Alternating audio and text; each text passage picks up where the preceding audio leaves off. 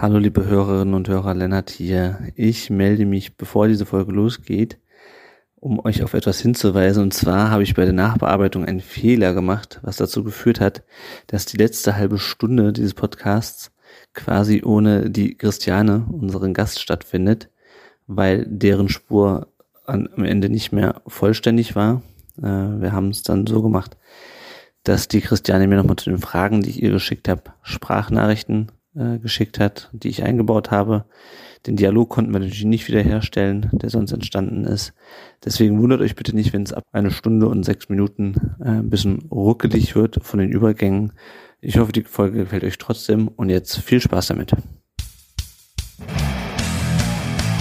Rund um den Brustring. Der Podcast. Rund um den VfB Stuttgart. Hallo, hier ist Roberto Hilbert. Hallo, hier ist Peter Reichert. Hallo, hier ist Andi Buck. Ich wünsche euch viel Spaß beim Podcast rund um den Brustring.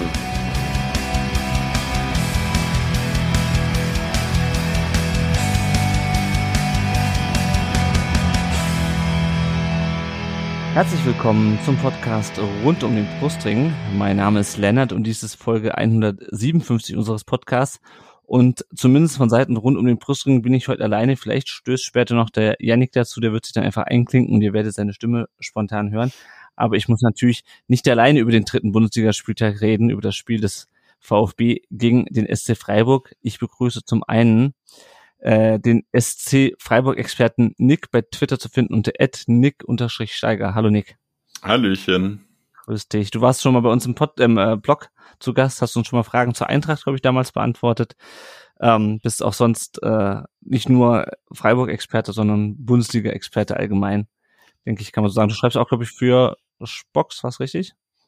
Äh, ich schreibe fürs Box, ich mache was für die DFL, also Bundesliga.com und halt mhm. meinen privaten Blog äh, bei einem Kumpel bei balljungs.com so ein bisschen was.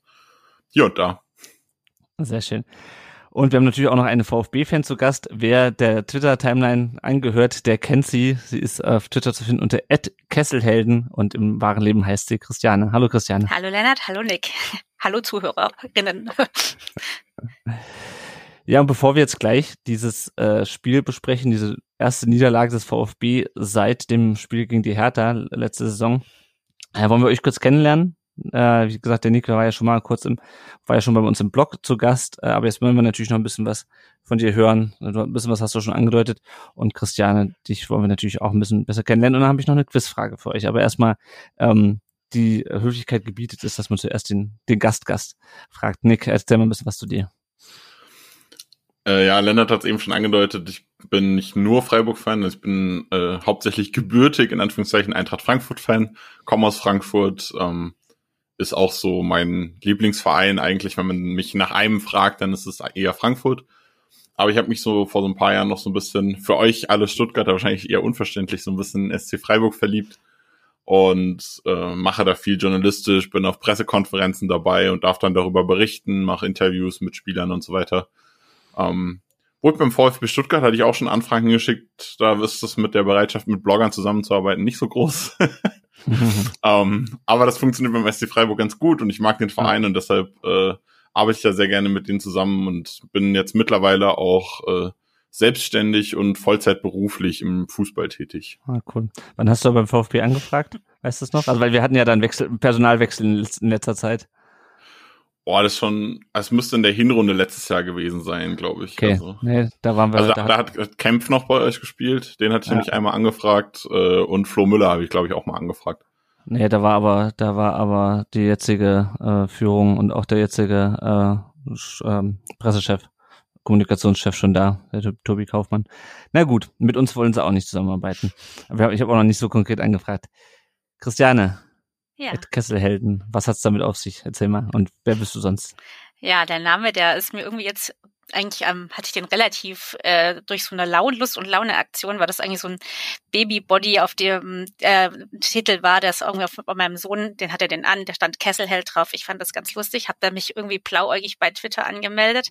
Und dann dachte ich, na ja, ich gucke da so ein bisschen rein. Und dann hat sich dann doch irgendwie mein VfB-Fanherz dann immer mehr abgezeichnet in den Tweets und bin dann irgendwie in die VfB-Timeline reingerutscht Und jetzt bin ich irgendwie zu faul, den Namen zu ändern. Jetzt bleibt er halt einfach dabei. Ich würde mich jetzt nicht gerade als Held oder Heldin bezeichnen, aber jetzt lasse ich ihn einfach auch so. Sehr schön, sehr schön. Und der Kessel bezieht sich auf den Stuttgarter Kessel, nehme ich an. Genau, natürlich. Aus dem ich auch gebürtig bin und genau. Also eigentlich direkt Stuttgart Süd und jetzt äh, seit fast zehn Jahren Cannstatt direkt in Stadionnähe. Also zwei Ach, Kilometer habe ich zu Fuß. Sehr gut, sehr gut. Gut, dann haben wir für euch beide noch eine Quizfrage vorbereitet. Die habe ich nicht hier reingeschrieben, weil das sonst wäre das ja langweilig gewesen in unser Dokument. Und zwar, ähm, ich musste eben ein bisschen improvisieren, deswegen, wir hatten diese Frage schon mal bei einer anderen Folge, aber könnt ihr mir sagen, wie viele und vielleicht auch welche Spieler schon in der Bundesliga für beide oder in der, in der ersten Mannschaft für beide Vereine gespielt haben? Also Robin Schu Schuster, äh, Julian Schuster wüsste ich auf jeden Fall. Mhm. Ähm, Ich war gerade kurz verwirrt, weil ich Kempf sagen wollte. Dann dachte ich, nee, der ist Eintracht, aber der ist auch Freiburg. Mhm. Ja, der, Äh, der ist auch genau, dabei. Flo Müller natürlich. Ja. Genau. Wobei der ja ausgeliehen Ähm, war, aber Ja, hat er Ja. trotzdem für Ja, die passt, gespielt, genau. passt. Ja. ja, noch ein Pascal- aktueller VfB. Hm, Pascal genau, ja. Stenzel hätte Ja. ich aktuell noch zu bieten. Mhm. Willst du jetzt nur die aktuellen oder die ganze Historie? Nee, nee, generell die, die, die, die Historie, wer euch da noch so einfällt. Also sind große Namen dabei teilweise. Oh, oh, Deutsche Meister, oh. Weltmeister. Aber als Trainer. Dann würde ich Yogi Löw in den Raum werfen, ohne Ja. sicher zu wissen, ob der mal bei euch gekickt hat. Ja, ja, Mhm. ja, ja. Der hat, äh, ich glaube, zuerst in Freiburg, entweder ist er von uns zu, äh, zu Freiburg oder umgekehrt gewechselt in den 80ern, aber ja. Ich glaube Lörrach, dann Freiburg, dann zu uns, genau. Mhm. Ja. Fallen euch noch welche ein? Ansonsten. Äh, Stimmt, und von. Stuttgart ist der dann auch nach Frankfurt, ne? Löw? Löw? Oh, das weiß ich nicht. Das weiß ich nicht mehr. Das kann Der hat, der hat dann auch in Frankfurt gespielt und irgendwann später nochmal in Freiburg. Das ist irgendwie so dieses Südwestding, Mhm. irgendwie so. Oder Süden, Süd, Südwestding. Ich, ich denke ich denke darüber nach, ob äh, wo Löw überall gespielt hat. Ich doch, das könnte ganz gut passen, glaube ich, ja. Aber sonst fällt mir niemand mehr ein gerade. Damals waren die Radien noch etwas überschaubarer als jetzt. Das stimmt, das stimmt. Ich fange mal äh, alphabetisch an. Dennis Aogo, Uh, ja, oh, stimmt. Herbert Prim, Hm. Kennen viele auch noch als äh, zeitweiliger äh, VfB-Sportdirektor äh, in 2000ern. Andy Buck, Meisterspieler 92. Oh. Michael Fronzek, ebenfalls Meisterspieler 92. Ähm, Andy Hinkel, als er aus Sevilla zurückkam, ist er noch mal, hat er nochmal für den SC gespielt. Kempf hatten wir schon, Jo- Jogi Löw hatten wir schon, Flo Müller, Georg Niedermeyer. Ah, stimmt. Die Älteren werden sich erinnern. Der hat, glaube ich, der ist, glaube ich, nach uns, äh, der ist genau, als der Vertrag nicht verlängert wurde, ist er, glaube ich, zu Freiburg gegangen. Der kam mir vorher von Bayern. Julian Schuster, Daniel Schwab. Der kam auch, glaube ich, direkt aus, aus Freiburg zum VfB. Und äh, Martin Spanring aus den 90ern, lange Haare. Pascal Stenzel und Michael Zeyer. Michael Zeyer war, glaube ich, vor der Meisterschaft vom VfB gekommen. Genau, also ich habe es jetzt nicht gesagt. 1, 2, 3, 4, 5, 6, 7, 8, 9, 10, 11, 12, 13, 14 Spieler. Wenn ihr, liebe Hörerinnen und Hörer, noch, wenn euch noch jemand einfällt, den ich übersehen habe, also es geht ja wirklich nur darum, äh, Spieler, die auch in der ersten Mannschaft gespielt haben, dann ähm, sagt Bescheid. Gut, das als kleine Auflockerung. Ähm, es gibt ein paar aktuelle Themen, bevor wir zum Spiel kommen, äh, über die wir sprechen können. Der VfB spielt morgen ein Testspiel gegen St. Gallen. Christian, hast du verstanden, warum wir mitten äh, in der Bundesliga-Woche noch ein Testspiel machen? Keine Ahnung. Ich habe schon überlegt, ob das irgendwas mit Maglitzer vielleicht zu tun hat, dass das irgendwie damals ausgehandelt wurde oder so mit dem, So ein Abschiedsspiel. genau, dass es vielleicht für ihn so ein Spiel wird, aber ja, Mhm. man kann ja nicht schaden vielleicht. Also man muss es ja nicht so ganz extrem sehen. Vielleicht ist es auch vielleicht ganz gut für diejenigen, die jetzt eher gerade auf der Bank sitzen, sich mal Mhm. überzeugen zu können und bisschen näher ran an die erste Elf zu kommen. Ja, naja. Ja, Passiert aber doch häufiger mal. Also gerade so am Anfang in der Transferphase, äh, beziehungsweise in der Vorbereitung, dass man mal noch Testspiele spielt. Wolfsburg hat, glaube ich, direkt am Sonntag noch einen Kick gehabt. Ach, gegen okay, Paderborn. Also krass. Mhm. es ist, also es ist nicht so, dass es irgendwie die Norm ist, aber es gibt es immer mal wieder, gerade in der äh, frühen Saison, dass da dann ähm, die Bankspieler nochmal Spielpraxis sammeln dürfen oder so, Ja. dass man da nochmal ein, zwei Testkicks irgendwie unter der Woche organisiert. Ich gehe aber davon aus, die Stammspieler werden dann, keine Ahnung, 30 Minuten maximal machen. Ja, ich denke denk ich auch. Dann gab es einen Wechsel und vielleicht stehen uns noch weitere bevor. Darko Scholinov äh, ist am Freitag zum Burnley FC gewechselt nach äh, England in die Championship, in die zweite englische Liga äh, und hat dann am Samstag direkt beim Spiel gegen Blackpool gespielt. Christiane äh, Scholinov war ja schon, als er zu uns kam, äh, gab es ja schon so ein bisschen Stress mit Köln, äh, weil er da, glaube ich, man konnte ihm da nicht zusagen, dass er in der ersten Mannschaft mit der ersten Mannschaft trainiert. Und dann hat er sich gedacht, gehe ich zum VfB. Äh, dann wollte er eigentlich in Gelsenkirchen bleiben nach der Laie und jetzt ähm, spielt er lieber in der zweiten englischen Liga, als, und das, das ist zumindest meine Interpretation, als versuchen sich beim VfB in die erste Mannschaft zu kämpfen. Was hältst du von dem Wechsel? Ja, wurde ja von Kölner Freunden uns schon als absolutes Enfant terrible quasi, mit dem werden wir noch viel Spaß haben, im negativen Sinn angepriesen. Fand es dann ehrlich gesagt gar nicht so schlimm. In der Vorbereitung, was ich so gesehen habe in den Testspielen, wusste er schon zu gefallen, mhm. obwohl man ja eigentlich gesagt hat, er hat sich, ein, hat sich auf Schalke sehr wohl gefühlt. Das hat man ja schon so ein bisschen mitbekommen, auch voll, dass die Schalke ihn unbedingt haben wollten und er sich da halt wirklich mhm. auch in der Mannschaft, glaube ich, echt äh, sehr, sehr gut angefreundet hat mit vielen, was wahrscheinlich bei vielen Spielern ja auch immer so ein Ding ist, dass sie dann halt einfach bei einem Verein gerne bleiben wollen. Ja, ansonsten, als er dann jetzt halt äh, quasi das erste Spiel dann auch gleich getroffen hatte hier, da habe ich dann schon gedacht, hm, vielleicht wird's doch was hier bei uns. Aber ja, wie sagt man so schön, Reisende soll man nicht aufhalten. Und ich meine, man kassiert ja jetzt ganz gut noch für ihn. Ja. Sollen wir also alles Gute einfach wünschen. Es gab jetzt ein bisschen noch Ärger hier zwecks der Verabschiedung bei Instagram. Ich weiß nicht, ob ihr das mitbekommen habt, weil er sich dann erstmal quasi bei Schalke verabschiedet hat und denen in großen Worten alles Gute gewünscht hat und ähm, erst dann so im Nachhinein noch im VfB so einen relativen Kurz, äh, Kurzposting gewidmet hat. Aber mein Gott, so ist halt der Markt mittlerweile leider. Ja. Kann man nichts machen. Also alles Gute und sagen wir mal, Ade. Ja, ja, ich fand das auch, also sportlich ist es jetzt kein, kein riesiger Verlust. Mhm. Ähm, und er hat ähm, eine ganz, ganz schöne Ablöse eingebracht. Ich finde es halt eher so, für den Spieler finde ich halt ein bisschen komisch. Ja, also in Köln kann er sich nicht durchsetzen, geht zu uns. Bei uns müsste er sich wieder in die erste Mannschaft kämpfen, weil er sozusagen der, der erste, der erste Einwechselspieler und denkt sich dann, okay, dann spiele ich halt für wahrscheinlich ein bisschen mehr Geld bei, bei Burnley in der zweiten englischen Liga, weiß ich nicht. Aber gut. Ähm, und jetzt da am ersten, nee, am zweiten neunten das Transferfenster endet, ist noch mal ein bisschen Bewegung reingekommen in äh, die Transfers, auf die wir eigentlich schon die ganze Ganz Woche kurz, warten. ich würde würd noch mal ja. zu, zu Tully noch was sagen. Mhm. Ähm, ich glaube, dass er tatsächlich auch einfach äh, Bock auf das Projekt hat, weil Burnley ist der Absteiger. Die haben mhm. jetzt mit Vincent Company einen sehr geilen Trainer geholt, verfolge ich auch so ein bisschen. Ähm, haben auch nette Verpflichtungen gehabt. Ich gehe davon aus, dass die äh, sehr schnell wieder aufsteigen werden. Von daher, äh, ich mhm. gehe davon aus, dass da einfach das Projekt auch so ein bisschen, ich weiß, es klingt immer so ein bisschen doof, gerade wenn man schon in der Bundesliga, erste Bundesliga spielen kann, aber dass ihn da auch das Projekt äh, überzeugt hat. Ich fand ihn aber im ersten Spiel, äh, also klar, er war erst einen Tag da und wurde nur eingewechselt, aber war nicht sonderlich gut. Und jetzt spielt mhm. er jetzt gerade im äh, Cup so als äh, Zehner hängende Spitze, ganz spannend. Ich, hab, ich schaue es nicht, weil ich nehme gerade mit euch auf. Ja. Aber ähm, also das äh, Spiel gegen Blackpool war von ihm nicht sonderlich herausragend. Na, okay. Aber ja, schauen wir mal. Ja, das wird. Mhm. Ich denke, ich glaube halt einfach, als ich, wahrscheinlich hat er es auch ein bisschen verschmeckt, da mit Schalke äh, aufzusteigen. Wie du gerade schon sagst, dass er halt wirklich jetzt vielleicht noch das nochmal in England quasi wiederholen möchte. Also es scheint ihm ja ganz gut zu liegen, so eine Aufstiegsfeier mitzumachen. Hat er ja so ein bisschen auch in Social Media einiges verfolgen können, dass ihm das sehr gut gefallen hat. Also wünschen wir ihm alles Gute. Vielleicht schaffen sie es ja. Ja, ich, ich denke auch. Also ja, es ist, ich halte ihm jetzt auch nicht, auch nicht, nicht groß hinterher. Wenn er da glücklich wird, ist ja schön. Und es gibt noch zwei Transfers, die jetzt vielleicht endlich passieren, nachdem wir lange drauf gewartet haben, dass da überhaupt was passiert. Und zwar sind unter anderem die Wolverhampton Wanderers aus der Premier League an Sascha Kalajdzic interessiert und unter anderem Atalanta Bergamo aus der Serie A an Borna Sosa.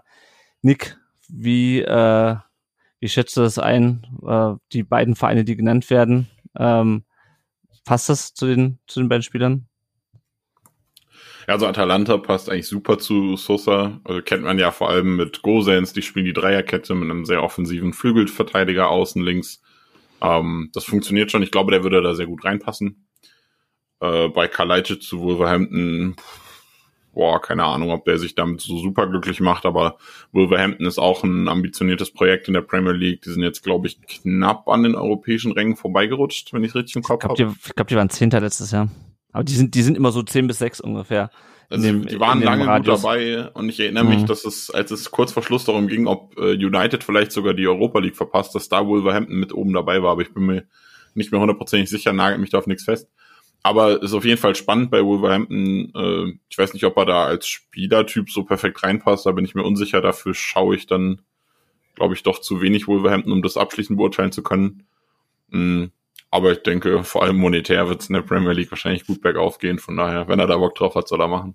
Ja, und ich finde, also bei Sosa finde ich es ja nochmal ein bisschen was anderes, weil der hat ja schon im, Win im Winter gesagt, nee, er möchte mit dem VfB den Klassenhalt schaffen und äh, hat dann sozusagen Sven Mislintat, mit Sven Mislintat vereinbart, dass er dann im Sommer gehen kann, wenn er halt ein entsprechendes, ein Verein mit einem entsprechenden Angebot an Ablöse reinbringt. Bei Kalajdzic ist es ja so, dass man das Gefühl hatte, okay, der wechselt entweder zu Bayern oder zu Dortmund, ach nee, doch nicht. Jetzt wohl neben Wolverhampton, Leeds und äh, Manchester United interessiert. Genau, das hatte ich zumindest heute in der Stuttgarter Zeitung, Stuttgarter Nachrichten gelesen. Ich finde es halt bei ähm, ein bisschen lustig, weil ich glaube, Wolverhampton ist nicht unbedingt das, was er und sein Berater sich vorgestellt haben. Ähm, wenn es das am Ende wird, wissen wir ja noch nicht. Aber ich glaube, sportlich ist es eher der richtige Schritt für ihn, als direkt zu einem Verein wie United oder Bayern oder, oder Dortmund zu gehen. Also er ist gut, ja, aber er hat halt auch beispielsweise noch keine Europapokalerfahrung, ja. Er ist, ja, also ich weiß nicht, also für mich ist es, wenn es so Wolverhampton geht, finde ich zumindest für die Karriereplanung sinnvoller, ähm, sich da ins Blickfeld vielleicht von größeren Vereinen zu spielen, ähm, als irgendwie direkt äh, zu einem großen Verein zu gehen und dann irgendwie auf der Bank zu sitzen, weil das könnte ich mir ihm durchaus vorstellen. Er ist ja jetzt nicht so, äh, hat er jetzt auch nicht so viel Spielpraxis gehabt das, äh, das letzte Jahr.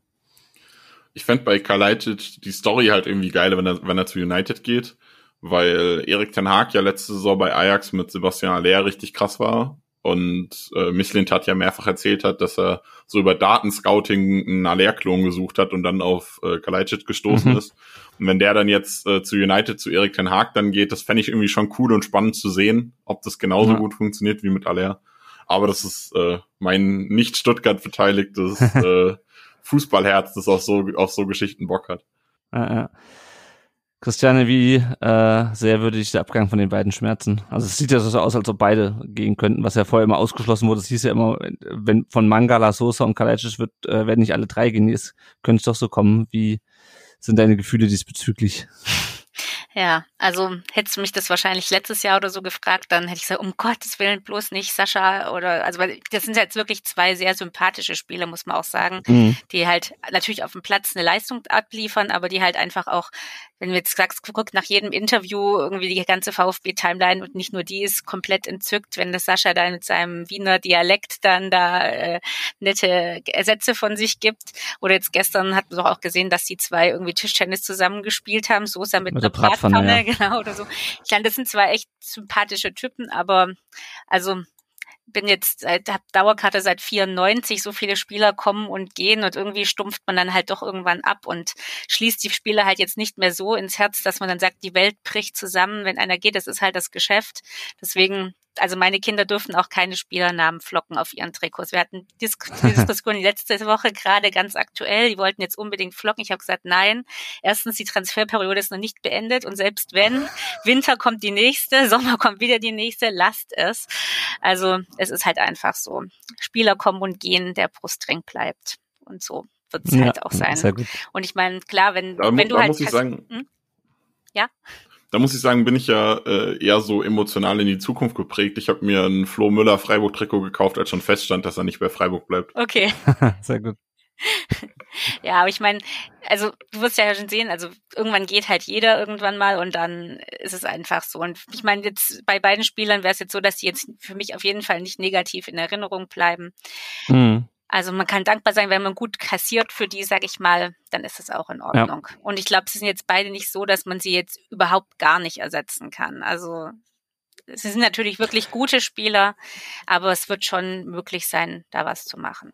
Also ich meine, gerade Ja, ja, Sascha bin- war ja auch oft öfter mal verletzt oder halt angeschlagen oder da denkt man dann vielleicht schon so ein bisschen, ja, okay, vielleicht hat er ein bisschen mehr, äh, hängt er ein bisschen mehr an Stuttgart, weil er jetzt quasi Misslintat ihm ja auch das Vertrauen geschenkt hat, auch während der, lang, der langen Verletzung. Aber gut, so ist es halt einfach, das ist das Geschäft.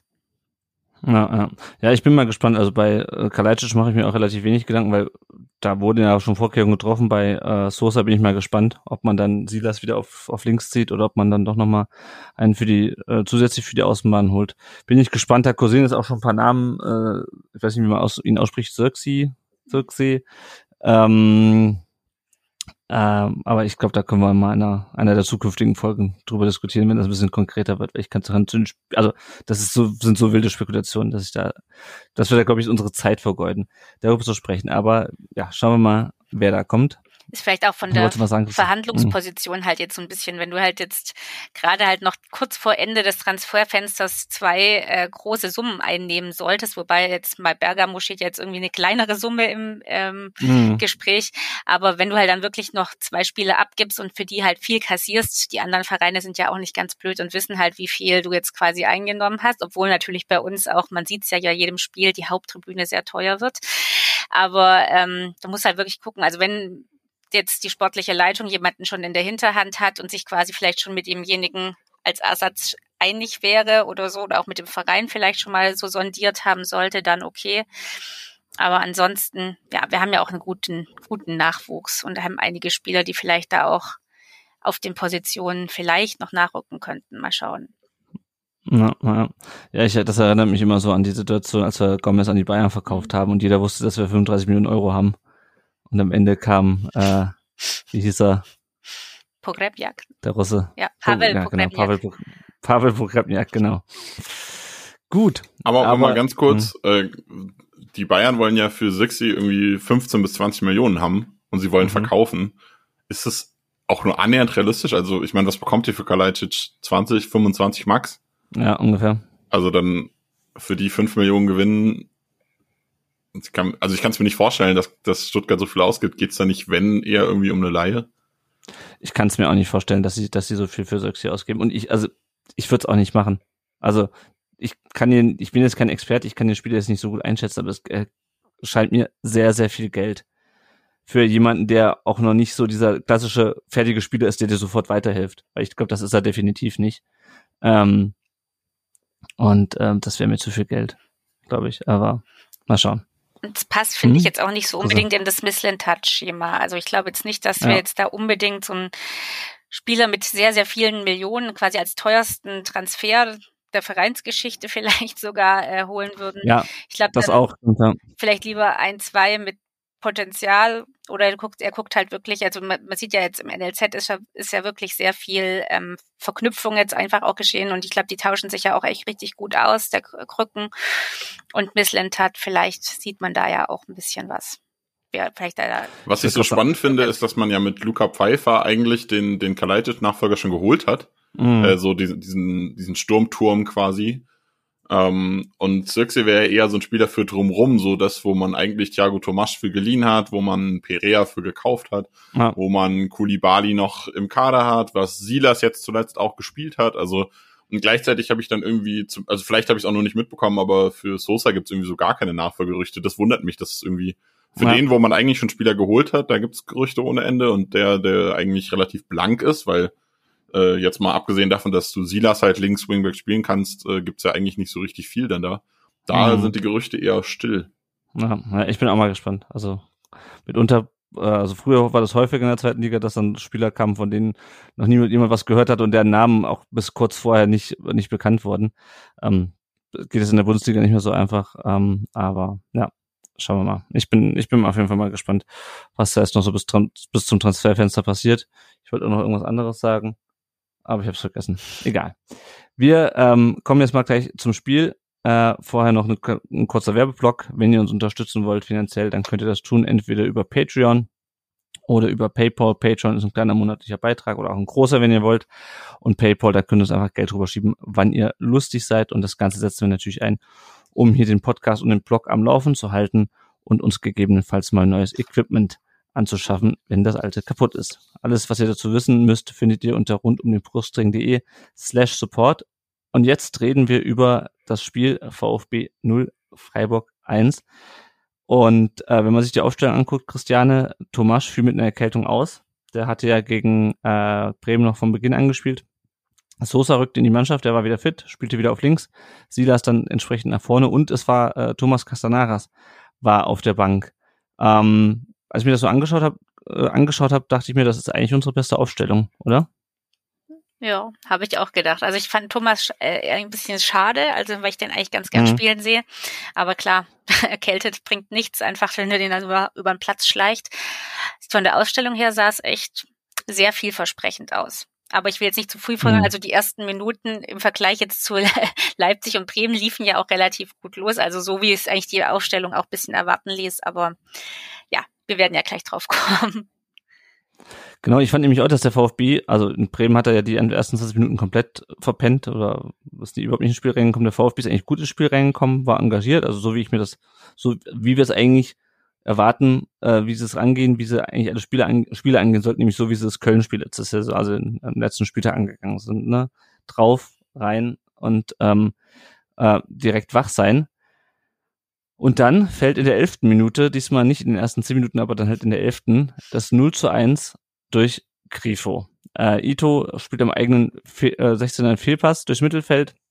Freiburg ähm, greift dann durch die Mitte an, verliert den Ball nochmal, kriegt ihn zurück und dann flankt äh, Sildilia, heißt er, ähm, den Ball auf den langen Pfosten und da steht plötzlich Vincenzo Grifo und schießt sein erstes Tor mit links, wenn ich das richtig mitbekommen habe.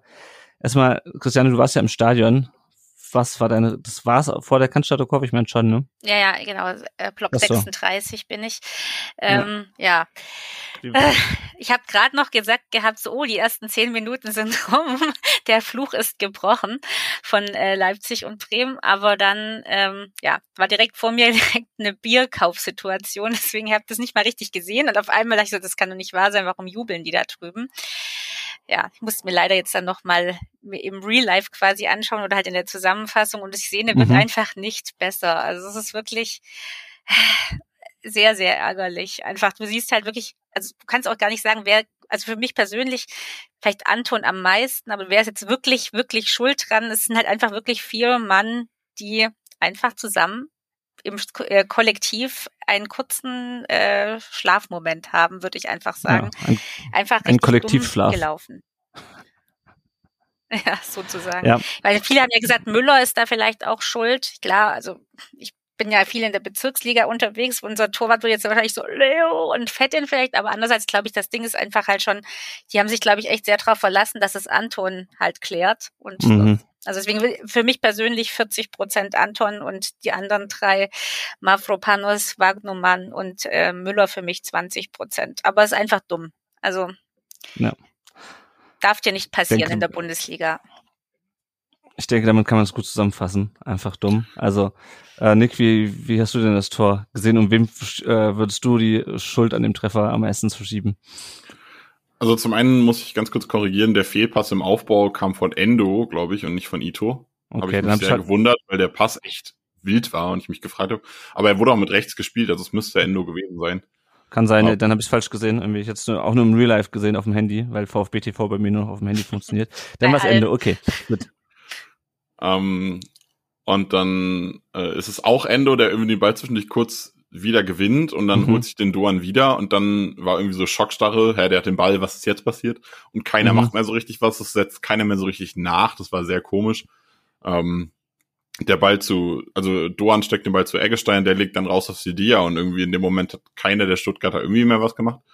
Ähm, das heißt, irgendwie da ist schon so der erste Fehler bei Stuttgart passiert. Mhm. Ähm, aber zum Tor selbst, also ich bin auch relativ klar bei Anton tatsächlich, weil ähm, der den Schritt zum Ball macht und ja. das ist ganz klar, der will diesen Ball verteidigen. Er verschätzt sich dann aber und kommt halt nicht an den Ball und dann rutscht der Ball durch und das überrascht alle anderen. Also klar kann man jetzt sagen, ähm, da muss man irgendwie wachsam sein und auf den Fehler des Mitspielers irgendwie äh, bereit sein, um den auszubügeln quasi, aber es war jetzt keine so äh, scharf gesch geschossene tolle Flanke, dass man sagen muss, okay, da, da muss ich jetzt trotzdem absichern, sondern also ich glaube, wenn ich da hinten gestanden hätte, ich wäre auch davon ausgegangen, dass Anton den raushaut.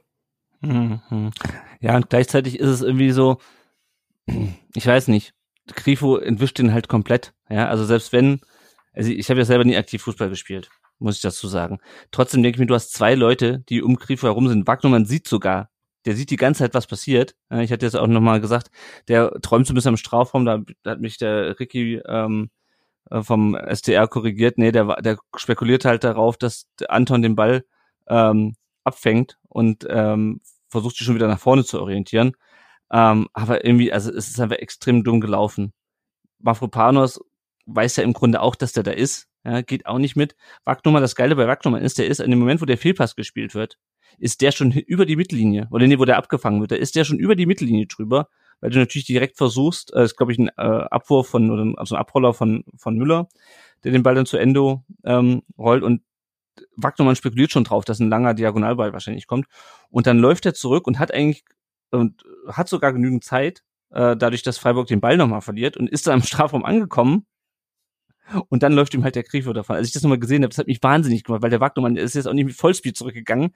Der steht dann da am 16er, ist also in dieser Situation drinne und dann läuft ihm der Grifo weg. Aber ja, also ich glaube, wie gesagt, Kollektivschlaf trifft es, glaube ich, glaube ich, ganz gut, weil sie verlassen sich auf Anton, auch Müller verlässt sich, glaube ich, auf Anton. Also ich mache auch Müller da relativ wenig Vorwürfe, weil die Flanke kommt so, das, das sind drei Verteidiger.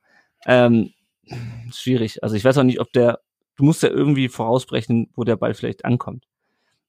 Also ich sehe bei Müller da noch die wenigste Schuld. Ähm, am Ende war es vielleicht wirklich, ähm, ja, so wie du gesagt hast, Christiane, größtenteils Anton die anderen haben auch ihren Teil dazu beigetragen. Was mich aber nervt an dieser Situation ist, das ist ein Ballverlust äh, und der VfB ist eigentlich hinten in Überzahl aber schafft es nicht, irgendwie sich abzusprechen, schafft es nicht, irgendwie die, die Situation zu klären. Das hatten wir schon gegen, gegen Bremen beim äh, 0 zu 1, wo äh, Endo den Ball im Mittelfeld verliert und wir hinten eigentlich auch genügend Leute sind. Also du bist ja nicht in Unterzahl, du wirst ja nicht überrannt von einer Masse von Spielern, aber dann hast du plötzlich Anton, der da äh, zwischen äh, Stay und, und Füllkrug steht und sich für einen von beiden entscheiden muss und halt keinen von beiden verteidigen kann. Und das ist das, was mich so nervt, dass wir es nicht schaffen, bei Ballverlusten so schnell wieder in eine defensive Ordnung zu kommen, dass wir so Gegentore verhindern. Ich meine, es sind ja nicht viele Gegentore, die wir da kassieren, aber es ist halt pro Spiel eins. Ich weiß nicht, Christiane, wie, wie du das siehst, aber mir fällt das in auf und auch schon in der letzten Saison. Ähm, Berlin war das ja auch so. Ja. Dann, manchmal denkst du dann halt wirklich, ist es ein Kommunikationsproblem oder verlässt, verlassen sie sich zu sehr halt jeweils auf den anderen? Also werden sie sich irgendwie nicht einig oder ja, ein, ich wünschte, wir müssten nicht darüber sprechen. Und es halt, äh, weil das halt immer wieder halt vorkommt. Also irgendwie, man hofft halt, man kann es jetzt irgendwann mal abstellen. Ich habe vorhin diese Schocken. Mhm. Ich habe vorhin das äh, Video, Entschuldigung, äh, das Interview gelesen noch bei Spox mit ähm, Florian Müller und er erzählt ja irgendwie so, dass äh, ähm, Reno jetzt halt richtig so eine Schippe drauflegt und man merkt das wirklich in jedem Training, gerade dass sie solche Sachen halt auch irgendwie abstellen wollen und so. Ich hoffe mal, das verfängt sich jetzt irgendwann wirklich und äh, führt dann auch dazu, dass dann eben solche Situationen nicht mehr stattfinden.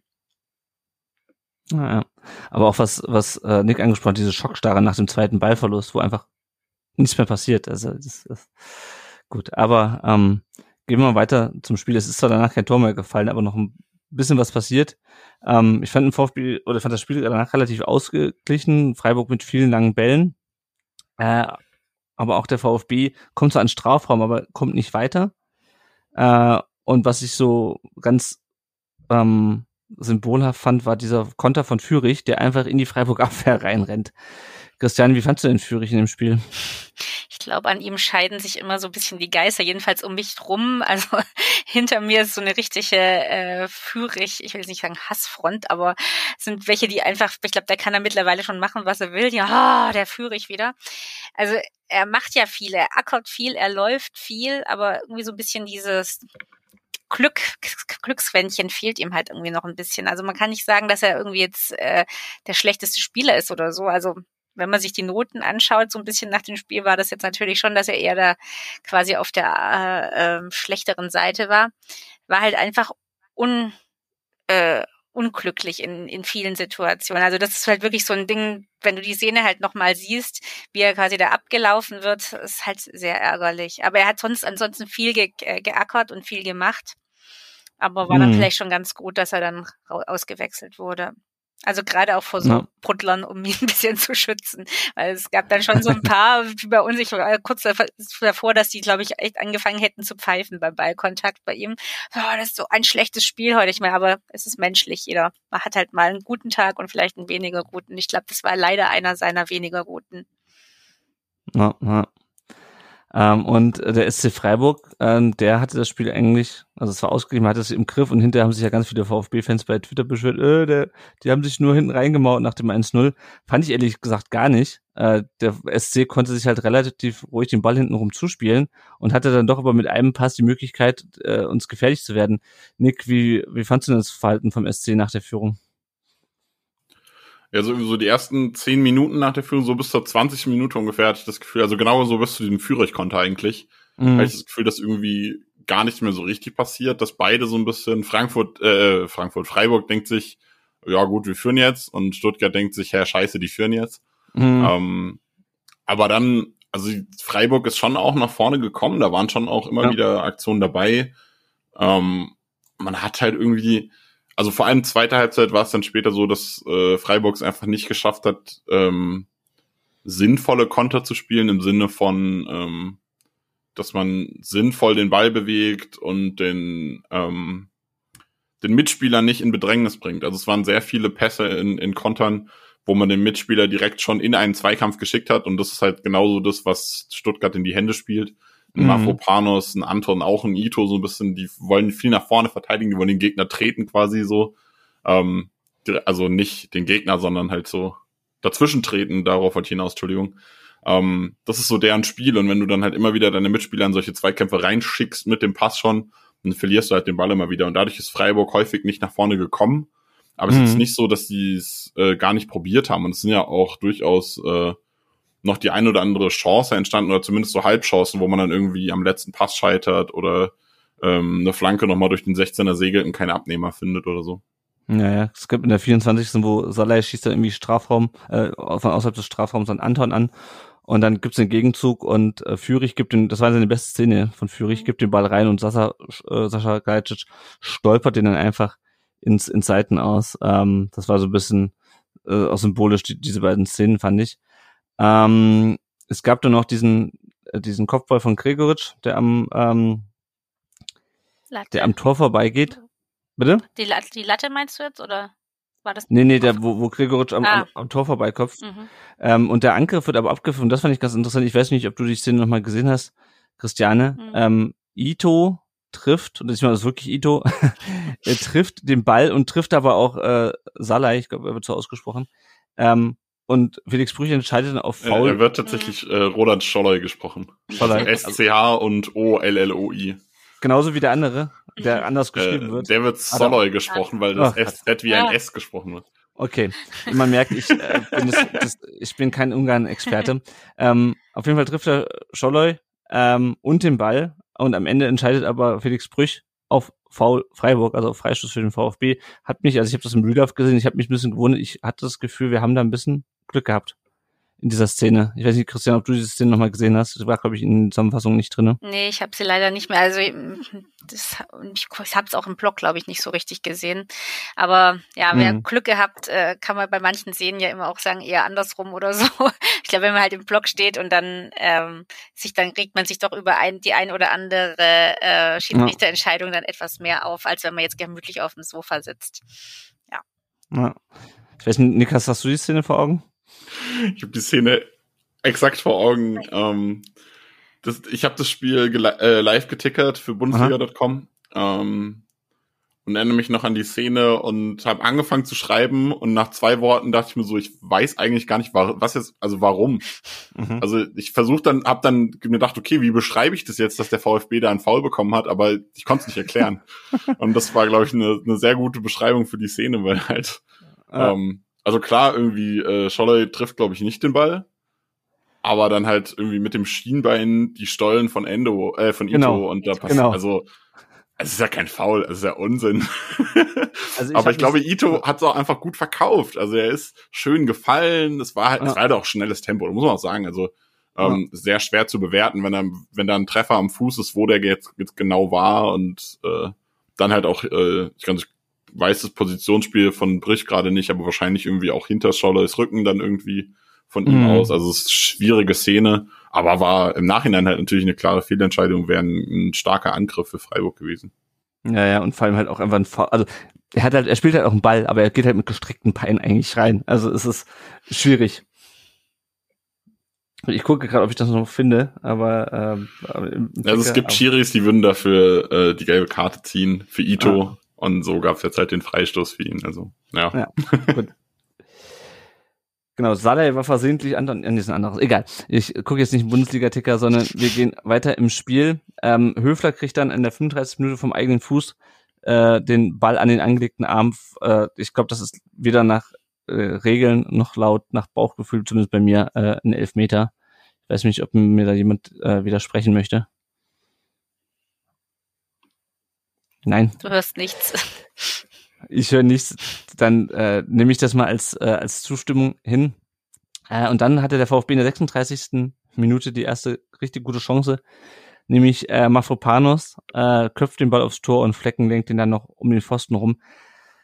Nick, ich fand, also ich, vielleicht ist das auch der, der, ähm, der Art und Weise, wie Flecken springt, geschuldet. Es sah, er musste sich schon strecken, aber er ist nicht übermäßig bei dem Kopfball. Siehst du das auch so oder?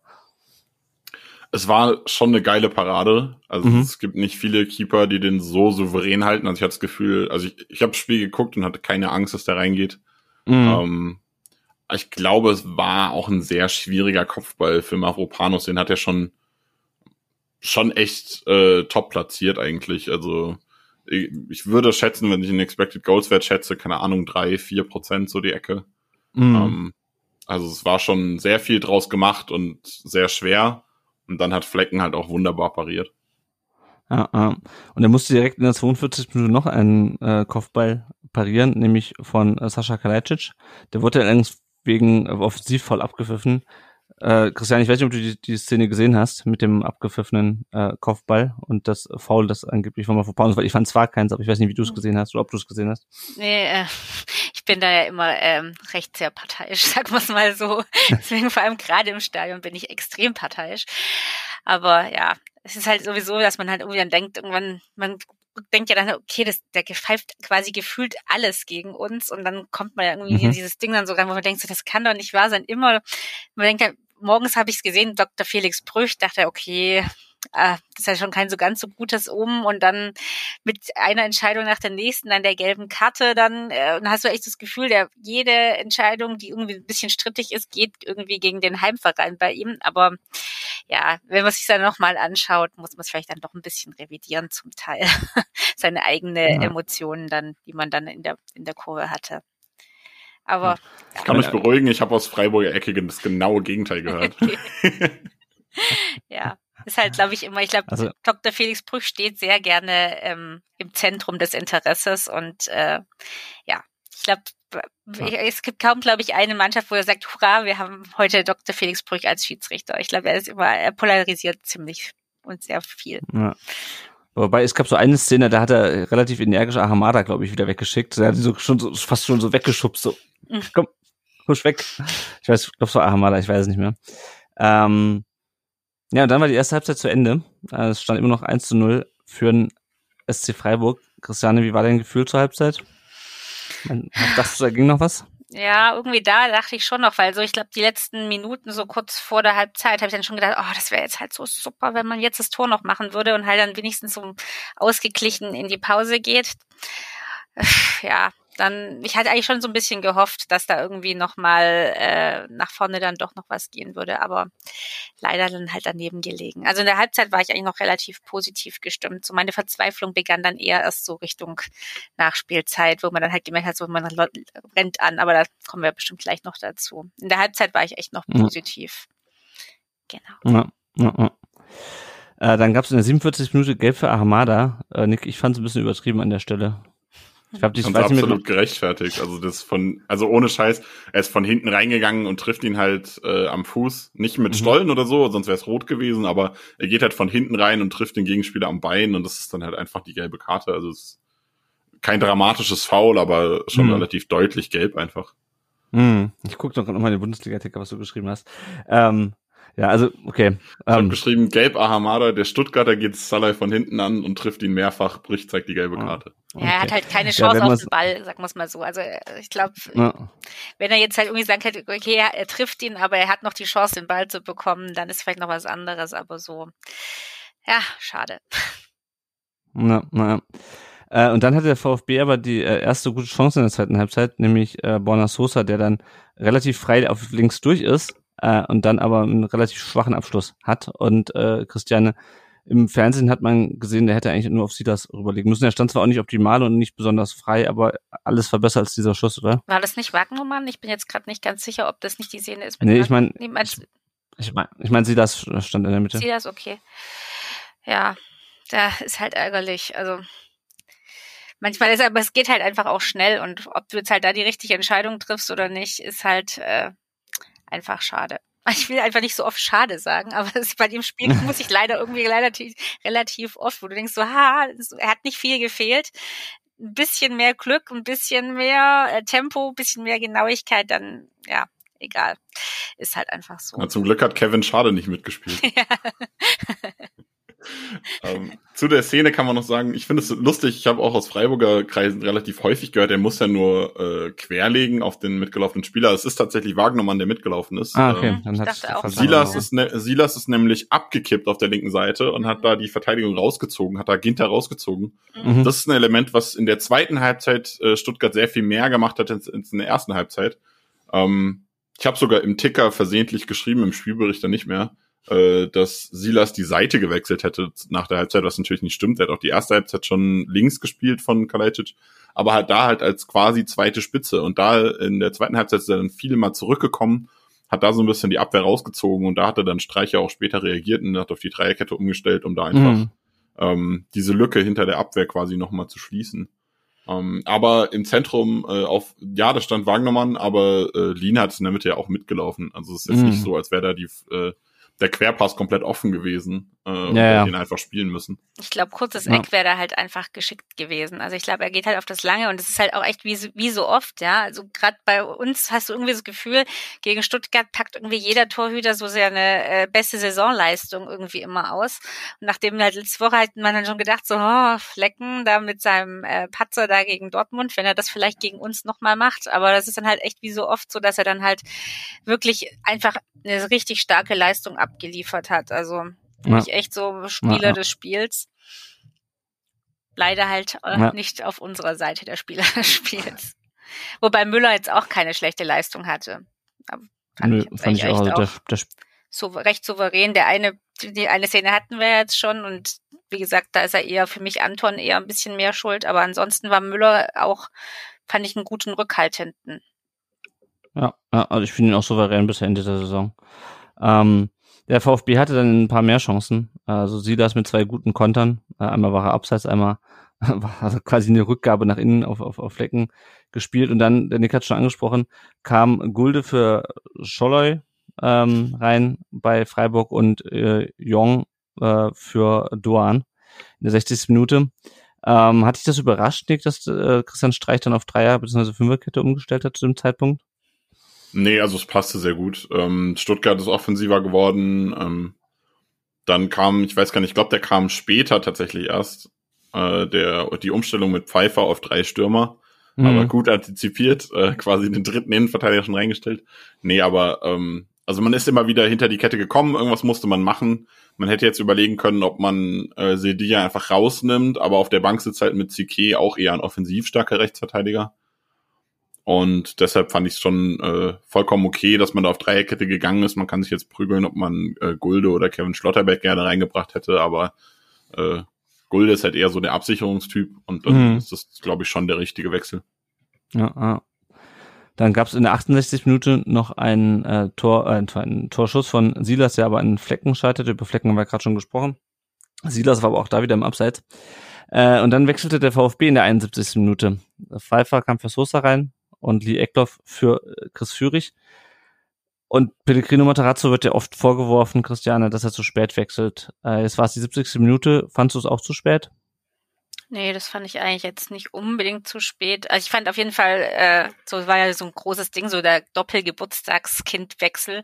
Denkst du schon irgendwie mhm. so, das könnte, das schreit so ein bisschen danach Geschichten, die nur der Fußball schreibt. Und dann habe ich jetzt echt gesagt, so, oh, zwei Geburtstagskinder, das wäre jetzt halt so toll, wenn die einen Doppelpack, aber ja, nee, also wie oft, schade, nein, aber es war einfach, ich, ich fand es jetzt nicht zu spät. Also 20 mhm. Minuten mhm. vor Abpfiff denke ich, passt. Und man muss ja auch gucken, Ekloff war ja jetzt auch noch, war wirklich lang verletzt und so. Er ist jetzt, glaube ich, wirklich topfit, aber ihn langsam ranzuführen, ich finde, finde es immer so blöd, wenn ähm, in die gerade in die ganz jungen Spieler halt so viel äh, Druck gesetzt wird oder Druck gemacht wird. Da irgendwie, wenn mhm. ich überlege, so bei dem einen Spiel, ich weiß gar nicht mehr, was das war, aber wo ähm, auch die Fraktion ge, ähm, äh, ihre Hymne da ges äh, gesungen hat vor dem Spiel und dann alle, ja, äh, jetzt Ekloff kommt jetzt und vielleicht wird er der ähm, Spieler des Spiels und trifft jetzt.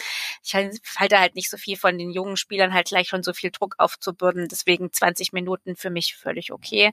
Und ich finde, er hat auch echt überzeugt in den 20 Minuten. Hat für mich das Spiel echt total belebt. Die eine Chance, die er noch hatte, dann einfach war ja eigentlich ein relativ echt guter Schuss, den er da richtig gut gemacht hat. Also mhm. jetzt vielleicht jetzt 20 Minuten, vielleicht nächste Woche 25 25, aber also macht schon Spaß, ihm zuzuschauen, finde ich. Ja.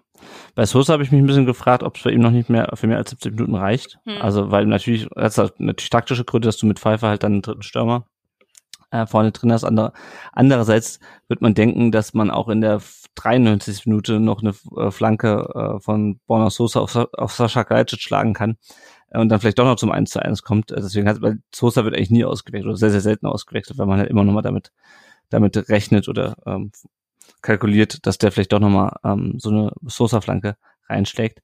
Ähm, auf jeden Fall stand, hat, spielte der VfB dann im 4-3-3 mit drei Stürmern vorne. Und das fand ich sehr spannend, äh, mhm. dass die das spielen. Also kurz nochmal zu Sosa. Also gerade wenn du mit drei großen Stürmern spielst, ist ja eigentlich ein Sosa jemand, den du drauf haben willst. Ich glaube, der war einfach platt. Mhm. Ja. Ähm, aber dieses 4-3-3, mich hat die Umstellung sehr überrascht. Ich habe auch im äh, TK geschrieben, wahrscheinlich geht äh, Silas jetzt nach links, aber ist nicht passiert. Ähm, fand ich spannend. Ähm, habe ich gerade wieder dran gedacht, als wir vorher darüber gesprochen haben, dass es keine äh, Sosa-Ersatzgerüchte gibt.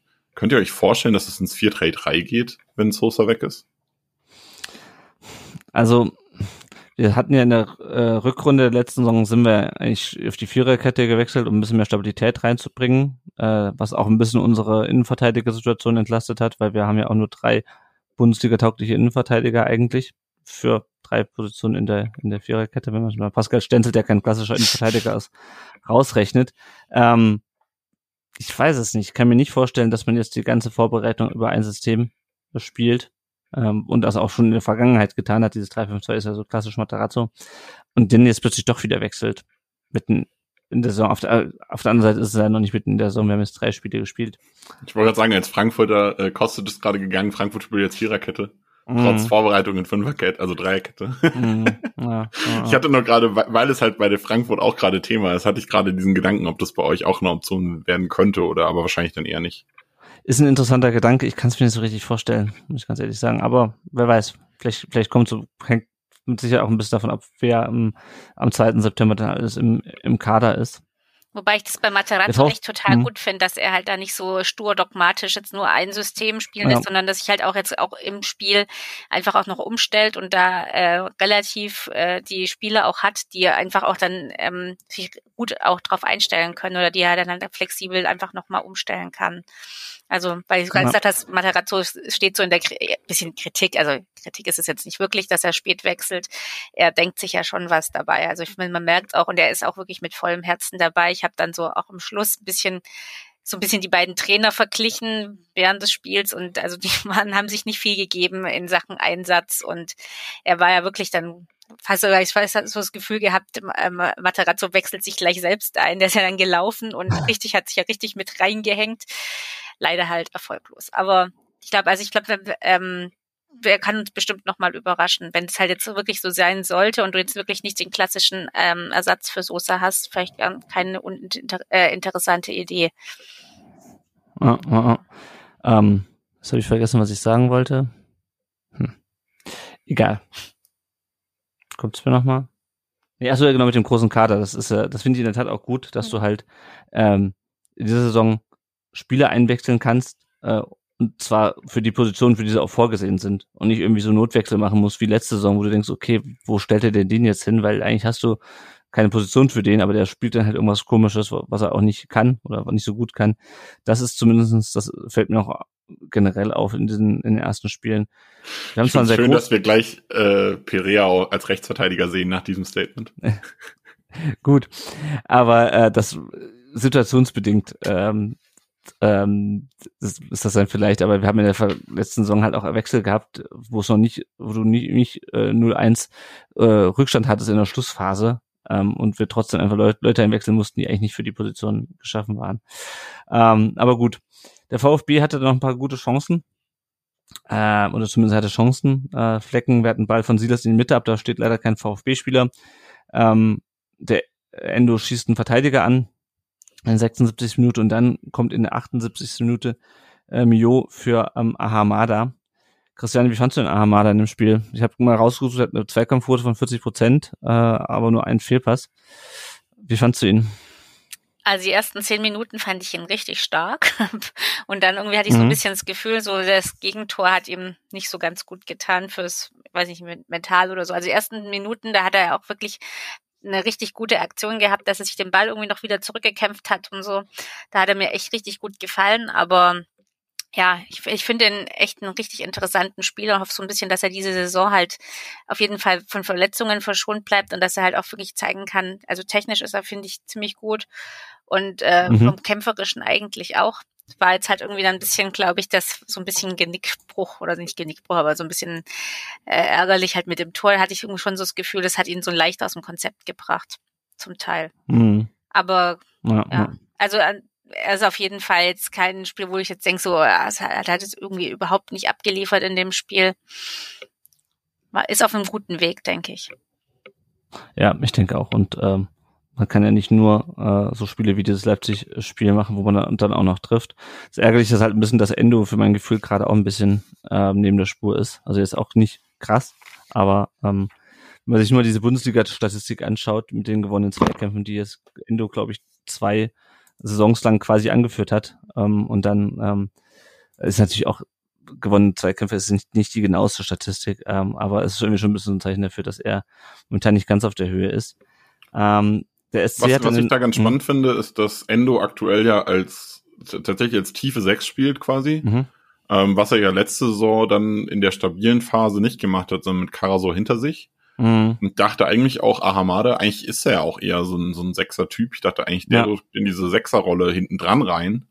Ähm, aber tut er ja nicht. Und also jetzt hat mich beim ersten Mal gedacht schon, hä, das muss doch falsch sein, dass das irgendwie falsch aufgestellt wurde, irgendwie in dem Programm, wo ich es mir angeguckt habe. Aber ist es ja nicht. Und also gerade jetzt in dem Spiel fand ich bei Ahamada, dass er so ein bisschen seine Rolle nicht gefunden hat, weil äh, Führig rechts eigentlich fast Flügelstürmer war. Und links mit Silas hatte man auch irgendwie so einen halben Flügelstürmer. Und dann war für Armada nicht so richtig Raum da. Und der hat dann irgendwie so einen linken Achter, Sechser gespielt und dann mhm. nicht so richtig, ich weiß nicht, also er hat nicht so richtig den Raum gefunden, in dem er jetzt aktiv werden kann und zeigen kann, was er eigentlich äh, hm. zu leisten irgendwie vermag. Ja, naja, na, es war irgendwie ein bisschen unrund. Ähm, der SC hat dann in der 81. Minute noch dreimal gewechselt. Sie, Sikwe für Sildilia, Keitel für Grifo und Kire, an dem der VfB auch interessiert war, für Gregoritsch. Das waren aber eigentlich alles relativ positionsgetreue Wechsel, wenn ich es richtig gesehen habe. Nee, tatsächlich Oder? nicht. Ähm, nicht? Also Keitel ist äh, 6er, 8er, Grifo ist mhm. ja links, hat links außen gespielt, dann ist man auf 5-3-2 gegangen. Also Streich äh, sagt immer, man spielt keine äh, Fünferkette, ist eine Dreierkette, aber in dem mhm. Fall war es, glaube ich, eine relativ deutliche Fünferkette. Äh, 5-3-2 äh, zur Absicherung mit Doppel-8 quasi. Mhm. Ähm, außerdem ist halt äh, Tre, wie man ihn ausspricht, nicht Kire. Ähm, okay. Oh Gott, ist ja. halt eher so ein, so ein Zehner, zweite Spitze-Typ und kam dann für Gregoritsch mhm. und hat dann eine Doppelspitze mit Jong gespielt, beziehungsweise Jong hat so ein bisschen so ein, also Tre war Stoßstürmer quasi und äh, Jong zweite Spitze dahinter, so ein, so ein hängende, hängende Spitze. Und es war halt, also du hast halt damit komplett dieses, äh, Element der langen Bälle rausgenommen, was eigentlich so das Einzige war, was bei Freiburg noch so halbwegs funktioniert hat in dem Moment. Ähm, und dann ist äh, später ist es dann wieder zu einem 5-4-1, 3-4-3 geworden, als sich äh, Eggestein an der Hand verletzt hat und den kaum noch Mhm. laufen konnte. Und dann war der auf einmal Stoßstürmer. Weil er halt nicht mehr zurücklaufen konnte. Und dann hat sich das alles wieder so ein bisschen verschoben. Ähm, oder zumindest sah es teilweise so aus, als wäre er dann irgendwie so halb Stürmer gewesen. Mhm. Aber eigentlich war es dann 5-3-2 danach. Okay. Ja. Das ist, ich hatte mir nur die, die ungefähren Positionen der Spieler angeschaut, ähm, aber hatte nicht darauf geachtet, wie sie sich verteilen auf dem Feld. Ja, und dann kommen wir in eine spannende und hochemotionale Schlussphase. Und zwar bekommt Höfler äh, den Ball im Strafraum an die Hand. Ich glaube, soweit sind wir uns einig, äh, dass der Ball an der Hand war. Äh, vorher äh, gibt es einen Kontakt zwischen Pfeiffer und ihm. Ähm, und ähm, Brüch hat äh, dann, ich weiß nicht, ob er sich nochmal angeschaut hat. Ich meine schon.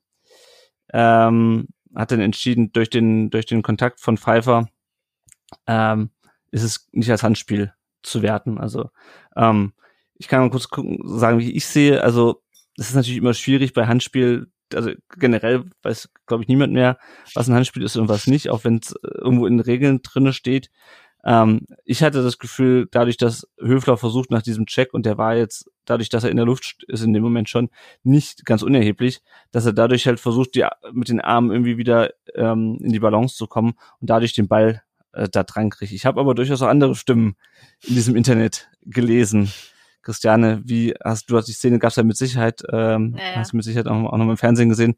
Wie ist deine Interpretation dieser Szene? Die Szene war, glaube ich, wirklich überall zu sehen. Also Sportschau, Sportstudio, jeder Zusammenfassung. Ja, also so richtig, äh, also im Stadion habe ich gesagt, da war gar nichts. Also das ist ja wieder so ein typisches Brüchding. Ja, klar, okay, er trifft ihn schon.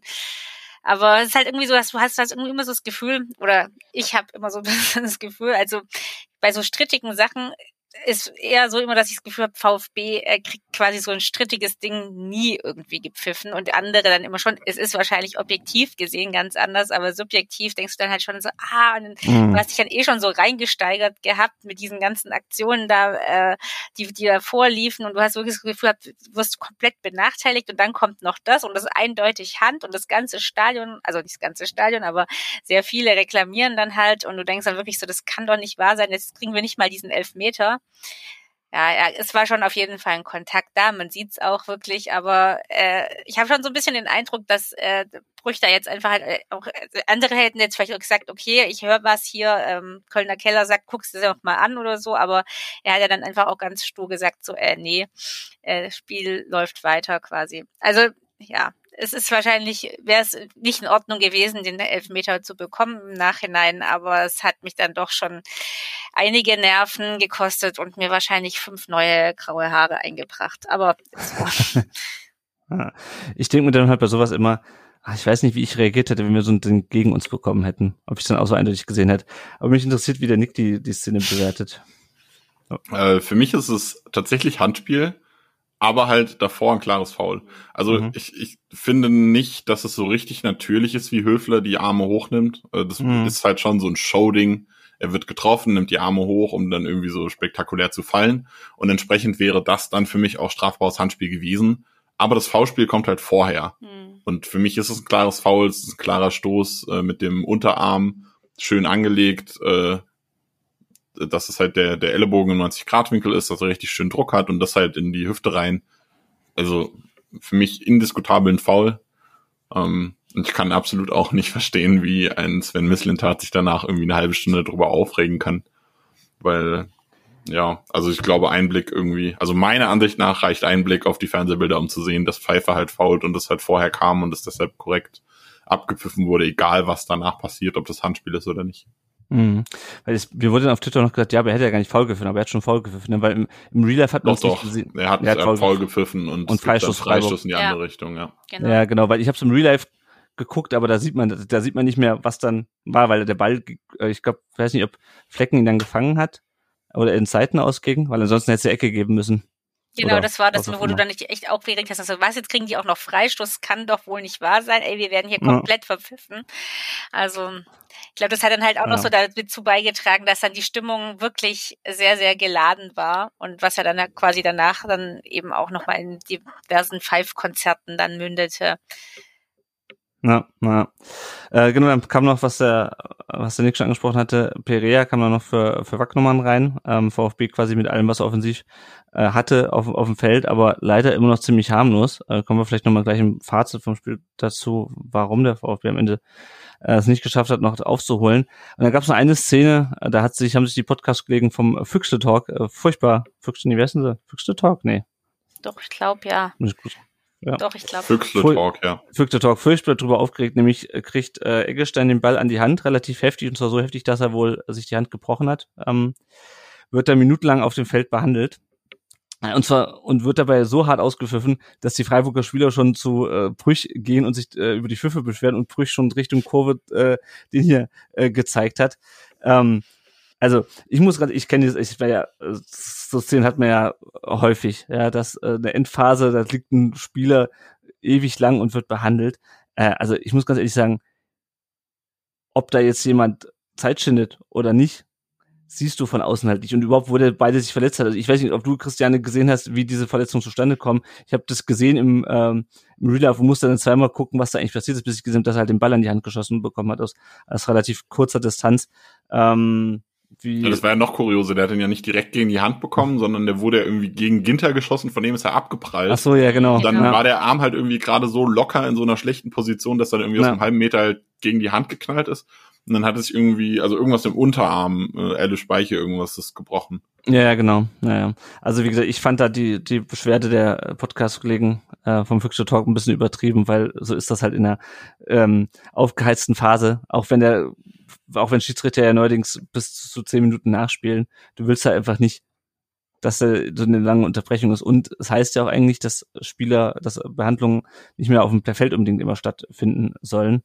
Christiane, wie hast du die Szene dann aus, der, aus dem Blog gesehen? Ja, das war jetzt einfach auch so nicht, das war jetzt die einzige Szene, dass da ein Freiburger lag, sondern dem gingen ja schon so ein paar Mhm. solche anderen Szenen schon vorne weg und du hast dann halt wirklich dann gedacht so, ey, das ist jetzt schon das dritte, vierte Mal, das kann doch nicht wahr sein und dass der Brüch da jetzt wieder drauf reinfällt und jetzt, äh, du denkst dann schon wirklich so, ey, dann trag ihn doch wenigstens vom Platz, wofür haben wir denn hier unsere, äh, unsere medizinische Abteilungen jeweils bei beiden Vereinen. Und wenn du dann halt danach dann jetzt hörst, ich glaube, die Freiburger haben sich dann halt aufgeregt, ja klar, ein Bruch ist immer schlimm und so, aber ich meine, er läuft ja auch wirklich nicht auf der Hand jetzt vom Feld. Also Mhm. vielleicht, es wäre schon etwas zügiger gegangen. Also ich glaube, es ist Freiburg schon ganz gut reingelaufen, das Spiel da doch noch mal ein bisschen zu unterbrechen und so diesen äh, Stuttgarter Vorwärtsdrang oder Offensivdrang da einfach noch ein bisschen Wind rauszunehmen. Und das ist das halt, was halt einen dann so richtig aufregt im Block und dann heizt sich die Stimmung dann da halt wirklich sehr stark Ja. auf. Und dann kommt es Wobei halt man ja einfach auch dazu zu sagen muss, Pfiffen. Wobei man dazu sagen muss, dass so richtig Offensivdrang eigentlich gar nicht da war. Also klar, Stuttgart hat versucht, aber es war jetzt nicht so, als hätte Stuttgart irgendwie drei, vier Schüsse am Stück abgegeben und es wäre quasi eine, eine Frage von Sekunden, bis der nächste Ball jetzt in meinem Tor Mhm. landet, sondern also Stuttgart hat ja auch nicht wirklich was gebacken bekommen eigentlich. Ja. Na, ja. ja, es gab ja noch die Chance von Eckloff in der 92. Der aus der Drehung schießt, aber auch vorbeigeht. Über Eckloff hatten wir schon ein bisschen gesprochen.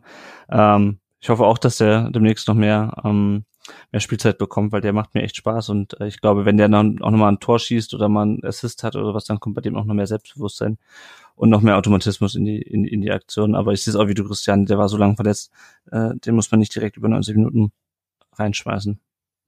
Ja, dann war das Spiel nach knapp 100 Minuten aus. Ähm, Nick, wie ist denn dein Fazit zum Spiel? Ähm, ich kann mein Fazit einfach vorlesen. Nein, ähm, Langweilig. ähm, nee, also ich fand, äh, wenn man es ganz genau nimmt, das ist eigentlich ein verdienter Sieg äh, für Freiburg, weil man einfach im Moment dann halt effektiver war und auch Stuttgart relativ konstant wegverteidigt hat. Hm. Also klar, äh, von Freiburg kam jetzt offensiv auch nicht viel, aber das wäre vielleicht auch anders gewesen, wenn man eben nicht dieses frühe Tor geschossen hätte. Das ist halt immer dieses hätte, wäre, wenn Spiel. Aber in der Situation, es ist ein schwieriges Spiel, sehr aufgeheizt. Ich weiß, ihr mögt den Begriff Derby nicht, aber es ist zumindest eine Rivalität definitiv da. Mhm. Ähm, und in so einem Spiel dann halt auch mal ein bisschen dreckig 1 zu 0 zu gewinnen, äh, kann man machen. Und also ich hatte nicht das Gefühl, dass es irgendwann hinten angebrannt ist bei Freiburg und die Defensive war einfach super stark. Mhm. Von daher geht in Ordnung, denke ich. Also ich hätte mich auch über jetzt über 0-0 oder 1-1 nicht beschwert bei dem Spielverlauf, aber äh, die drei Punkte eher bei Freiburg als bei Stuttgart. Mhm. Das Problem, was ich halt so ein bisschen sehe, und dann interessiert mich gleich ähm, Christianes Fazit zum Spiel, ähm, der VfB hat doppelt so viel, doppelt so häufig aufs Tor geschossen, hat aber in der Summe niedrigeren Expected Goals Wert. Das heißt, die Qualität, also Expected Goals ist jetzt auch nicht das, die allumfassende Statistik, aber sagt zumindest mal ein bisschen was aus über die Schusspositionen, die der VfB hatte. Das heißt, der VfB ist auch einfach nicht in gute Schusspositionen gekommen. Also du hast diese zwei Kopfbälle, äh, die relativ gefährlich aufs Tor kommen, aber das war's halt auch. Also klar, wenn du den Elfmeter kriegst, ist es nochmal eine andere Sache, aber das ist ja in dem Sinne erstmal noch keine Torchance, ähm, da, da nicht gepfiffen wurde. Und dann muss ich, kann ich, muss ich ganz ehrlich sagen, kann ich dem Nick nicht groß widersprechen. Äh, also so richtig, also du hast häufig aufs Tor geschossen, aber halt schlecht. Und dann finde ich, hast du, dann muss ich, ähm, dann muss ich, Sven müssen nicht widersprechen, sehe ich beim VfB, obwohl er es bis zum bis zum 16er gut gemacht hat äh, und schon auch schon gut Chancen rausgespielt hat, sehe ich nicht, dass wir da mehr als einen Punkt verdient gehabt hätten in dem Spiel. Christiane, wie siehst du es? Ich habe es ja gerade schon ganz oft gesagt, schade, schade, schade. Ja, wäre der Punkt verdient gewesen oder vielleicht sogar mehr verdient gewesen. Schwer zu sagen. Also natürlich, Freiburg macht das halt einfach richtig abgezockt. Das Tor fällt halt sehr früh. Eine Sekunde Schlaf oder zwei, drei Sekunden Schlaf haben halt ausgereicht, dass dann halt einfach wirklich äh, Freiburg zum Torerfolg kommt. Die stellen sich halt hinten rein, machen das echt so im Stil von so einer Top-Mannschaft, kann man sagen. Also die waren wirklich ziemlich ausgefuchst da hinten drin. Klar, VfB ist gut angelaufen und hat ja auch einige gute Chancen gehabt. Flecken macht es halt auch überragend, hat ja wirklich eine super Leistung gemacht im Vergleich jetzt auch zu dem Spiel von Dortmund. Ja, der Punkt wäre, den hätten wir halt echt gern natürlich gehabt oder vielleicht sogar mehr. Wäre jetzt bisschen natürlich anders gelaufen, wenn wir halt in Bremen den Dreier mitgenommen hätten. Jetzt aber nächste Woche neue Chance in Köln. Da sieht es ja eigentlich immer relativ gut aus, wenn das Spiel dort ist hoffen wir halt einfach, dass am Sonntag das dann besser läuft und du dann in Köln mehr mitnimmst als vielleicht nur den einen Punkt, sondern vielleicht sogar drei Punkte mitnimmst und dann ist es vielleicht im, Nachhinein dann gar nicht mehr so negativ zu sehen, dass du jetzt halt leider die drei Punkte Freiburg mitgegeben hast. Auf jeden Fall ist es halt wirklich schon so gewesen, dass man halt im Stadion auch so ein bisschen gesehen hat. Also man hofft natürlich immer, dass sich noch was tut und es waren ja auch ganz gute Chancen da. Also gerade jetzt nochmal hier Sosa wir able eigentlich äh, ablegen müssen oder als kurze Eck wählen oder halt ähm, die, die Kopfbälle von Dinos oder von Sascha. Ja, es wäre halt schon schön gewesen, wenn sie getroffen hätten und es wäre jetzt auch nicht so, dass es halt irgendwie, aber es war halt einfach, die Genauigkeit hat gefehlt und einfach ein bisschen auch ein Stück weit ideenlos. Also man, ich habe dann schon immer gedacht, oh, jetzt vielleicht tut sich doch noch was, oder du denkst dann, jetzt komm, machst es halt so wie Bremen oder so und dann in der Nachspielzeit noch, aber man hat dann eigentlich schon mehr oder weniger gedacht, äh, dass sich nicht mehr so arg viel tut, weil ähm, das einfach es hat sich halt einfach leider leider abgezeichnet, dass Freiburg das wirklich sehr sehr abgezockt da hinten macht. Aber wie, wie ich gerade schon gesagt habe, wir gucken einfach mal, hoffen wir einfach, dass äh, das jetzt in Köln dann ganz anders läuft. Ja. Ja, und ich finde auch, also ich finde, dass der VfB hat ein besseres Spiel gemacht als gegen Bremen. Äh, hat da übrigens auch einen stärkeren Gegner. Ähm, ich kann auch mittlerweile mit Niederlage gegen Freiburg. Also ich habe jetzt nicht erwartet unbedingt, dass der VfB gewinnt, weil ich einfach weiß, was Freiburg. Ja, aber Freiburg ist halt einfach. Bei Bremen hast du halt gesehen, okay, wir drehen auf, Bremen fährt runter und wir drehen das Spiel. Also und wenn du halt nicht in der allerletzten Sekunde pennst, dann holst du da drei Punkte. Aber Freiburg ist halt einfach stabil und souverän. Und wie es Nick auch gesagt hat, die haben es eigentlich relativ mussten jetzt keinen allzu großen Aufwand betreiben, um das alles relativ souverän wegzuverteidigen. Und ähm, dann ist es halt so. Also ich würde mir wünschen, dass der VfB mal über sich hinauswächst und solche Spiele auch gewinnt. Ähm, aber das war halt an diesem Spieltag nicht der Fall. Wir können mal kurz gucken, was unsere Hörerinnen und Hörer bei Facebook und Twitter geschrieben haben. Die waren relativ einsilbig. Ich weiß nicht, ob es daran gelegen hat, dass ich den Tweet zu spät abgesetzt hat. Ich weiß nicht, der Michael van de Klunder schreibt bei Facebook, ist noch alles drin mit dem einem diese unsäglichen lachendes Smiley mit Tränen in den Augen. Und der Michael Heckner bei Twitter hat einfach nur ein schreiendes äh, Smiley, also relativ wenig Reaktion äh, zu dem Spiel. Äh, Hörerfragen gab es auch keine. Äh, noch eine Frage, Christian, es war ja ausverkauft, das Spiel, zumindest ausverkauft mit der, mit der äh, verminderten Kapazität. Wie war denn die Stimmung im Stadion? Die Stimmung im Stadion war eigentlich anfangs fand ich ganz gut. Äh, ich war relativ früh schon im Stadion, ähm, weil ich jetzt einfach mit Corona einfach noch vorsichtig bin und ich war zwar kurz beim Becherpfand, aber bin dann relativ schnell schon rein, weil ich diesen ganzen Massen da am Einlass bisschen entgegenkommen will und natürlich jetzt mit dem provisorischen Zugang ist auch bisschen schwierig. Deswegen bin ich schon sehr, sehr früh, so wie früher in den 90ern, eigentlich fast quasi schon mit Stadionöffnung rein da hat man, war ich dann schon ganz erstmal so hoch. Äh, Freiburg hat mal den äh, Block fast komplett gefüllt, hat man ja nicht ganz so oft in der Liga mittlerweile, auch so bei anderen Nachbarn da, den Blauen aus dem Kraichgau, die schaffen es ja auch nicht immer, den Block zu füllen. Da hat man Freiburg auch erst noch auf, ähm, ziemlich gut gehört anfangs, aber dann ähm, kamen natürlich unsere ähm, Jungs und Mädels von Cannstatter Kurve und dann ab da hat man eigentlich echt nur noch uns gehört. Und ich glaube, anfangs hatte die Kurve auch wirklich Bock. Also man hat es ja auch im, im Cannstatter Plättle gesehen. Die, ich habe das auch bei Twitter gepostet. Die Freiburger haben sich jetzt natürlich da sehr drüber amüsiert im Nachhinein, dass halt auch äh, Kommando ja gemeint hatte, dass man halt jetzt wirklich äh, alles raushauen soll und den heute auch halt zeigen, ähm, dass wir halt die Lauten sind ja, also Freiburg habe ich eigentlich auch nicht wirklich groß gehört im ganzen Spiel. Wir waren eigentlich schon, fand ich, recht laut anfangs, aber nach dem Tor, nach dem Gegentor ist es dann schon ein bisschen abgeflacht.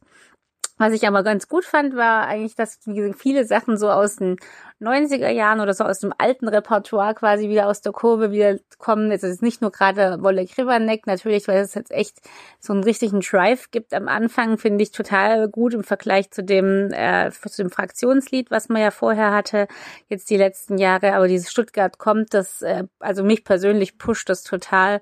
Und ich finde, man merkt das auch in der Kurve, dass es halt wirklich richtig gut tut und dass man da richtig heiß dann drauf äh, losgeht oder aufs Spiel äh, sich freut und richtig mit Stimmung rangeht.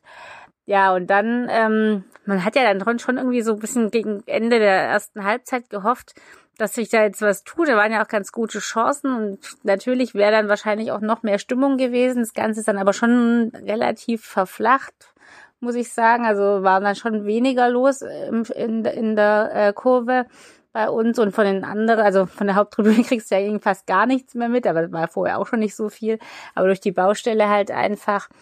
Und ähm, dann war es einmal so, dass einmal in der zweiten Halbzeit Freiburg recht laut wurde, aber das hat dann eigentlich eher mehr halt uns oder die ganze Kurve halt gepusht und ab da war dann halt schon wieder guter Support, fand ich. Tja, man hätte schon ganz gern noch ein Tor bejubelt, was es ja leider eigentlich nicht gab. Aber dann äh, hat man sich ja dann eher so ein bisschen mit auf äh, Dr. Felix Brüch mit eingeschossen, da, wo er jetzt auch nicht unbedingt komplett unbeteiligt war. Man denkt halt immer so, ah, man gibt ihm wieder nochmal eine Chance, aber man pusht sich ja dann gegenseitig und denkt dann immer so, ah, schon wieder eine Fehlentscheidung, schon wieder eine Fehlentscheidung. Und dann, wenn halt alle anderen um dich rum das halt auch so sehen und dann kommst du ja immer in so einen äh, richtigen Emotionsstrudel rein, oder ich jedenfalls, dann regst du dich halt echt richtig auf. Also ich zumindest. Deswegen ist die Stimme bis heute auch noch nicht so ganz komplett wieder da. Ja, also von der Stimmung her wäre natürlich schon eigentlich noch mehr möglich gewesen, aber es glaube ich auch ein bisschen dann immer dem Ergebnis geschuldet. Man jubelt dann doch halt natürlich lieber gern über, über Tore, die es jetzt halt leider dieses Mal nicht gab. Hoffen wir einfach, dass es dann halt gegen Schalke wieder klappt. Gerne natürlich mit Toren vor der eigenen Kurve. Das ist ja immer das Schönste, wenn die Spieler dann auch vor, direkt vor einem feiern und man mit den Spielern zusammen feiern kann. Darauf hoffe ich jetzt einfach ganz arg. Ansonsten von der Stimmung her würde ich, würde ich einfach als Fazit sagen, so, äh, es wäre, wie wir es vorhin schon hatten, wäre ein Punkt verdient gewesen äh, da sehe ich jetzt eher so ein bisschen die, die größeren Spielanteile oder die größeren äh, Freianteile oder Stimmungsanteile schon bei uns. Ich glaube, die Freiburger sehen das natürlich anders. Die sahen sich relativ laut, aber so, weil wie ich es gehört habe von neutralen Beobachtern am, am Fernsehen, hat man schon wirklich halt uns wieder sehr laut gehört. Freiburg nicht so. Aber es ist natürlich auch klar, kommt auch immer ein bisschen drauf an, wo die Mikrofone sind. Genau ähm, zu unserem nächsten Segment, nämlich die Lage beim VfB nach dem dritten Spieltag. Wir sind jetzt äh, Zwölfter mit zwei Punkten, aber es ist, glaube ich, noch relativ wenig aussagekräftig. Das nächste Spiel findet am kommenden Sonntag um 15.30 Uhr beim ersten FC Köln äh, statt. Gegen die haben wir ja vor nicht allzu langer Zeit erst gespielt. Dann geht's, wie du schon sagtest, gegen Schalke zu Hause und dann geht's nach München. Äh, und äh, Nick, da komme ich auf dich zu sprechen, denn die Eintracht, dein erster Herzensverein, hat ja jetzt unlängst gegen Köln gespielt. Ähm, Köln ist ja im Pokal in Regensburg rausgeflogen, hat dann gegen Schalke gewonnen, gegen Leipzig 2-2 gespielt und am Sonntag gegen die Eintracht ein spätes 1 zu 1 ähm, noch geholt durch ein Tor, wo dem viele gesagt haben, es wäre äh, ein Abseitstor gewesen. Wie siehst du es? Äh, regeltechnisch ist das kein Abseitstor, meiner mhm. Meinung nach, weil äh, Dietz zwar die Schussbahn verdeckt, aber nicht den Schuss selbst. Mhm. Und entsprechend und nur der Schuss selbst ist meiner meines meiner Kenntnis nach äh, der Punkt, der relevant ist. Mhm. Von daher äh, würde ich behaupten, dass es regeltechnisch richtig war. Ob es sinnvoll ist, da dürfen gerne andere Menschen beurteilen. ähm, so oder so darf dieses Tor nicht fallen und es war unverdient in dem Sinne, dass es war so ein bisschen, äh, also ich sag mal, wenn Köln dieses Tor nicht macht, ist es irgendwie so ein bisschen ähnlich wie halt auch irgendwie jetzt Stuttgart. Man kann mit dem äh, Stuttgart Freiburg, man kann mit dem Unentschieden leben, aber eigentlich sollte das schon 1-0 ausgehen, weil man einfach besser verteidigt hat. Mhm. Und in dem Moment hat dann ein Ansgar Knauf den Ball in die Mitte geklärt mit dem Kopf und äh, Knauf ist Offensivspieler, sieht man genau daran, weil jeder Verteidiger lernt in der Jugend schon niemals in die Mitte klären.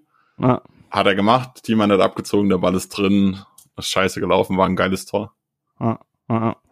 Ähm, kurz noch zum, zum FC. Die spielen jetzt, äh, die haben gespielt in der Conference League Quali gegen den ungarischen Tabellen 9. Jetzt haben wir wieder was Ungarisches. Feher war FC. Ich höre keine Widerworte. Ähm, nee, ist ähm, korrekt so. Okay, super.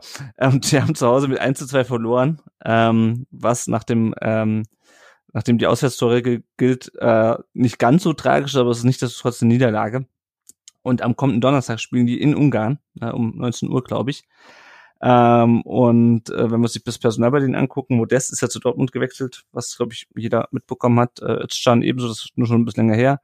Äh, die haben Linden Meiner von äh, Hannover verpflichtet, Steffen Tickes aus Dortmund, äh, Petersen von Birmingham, Erik Martell aus Leipzig und Sargis, Sargis Adamian von Hoffenheim. Ähm, und was mich, glaube ich, am meisten freut, ist, dass Modest nicht mehr in Köln spielt. Er hat nämlich in, der letzten Saison immer gegen uns getroffen. Aber ähm, Niklas, von deinen Eindrücken von diesem Spiel, ähm, machbarer Gegner für den VfB oder eher nicht? Der FC.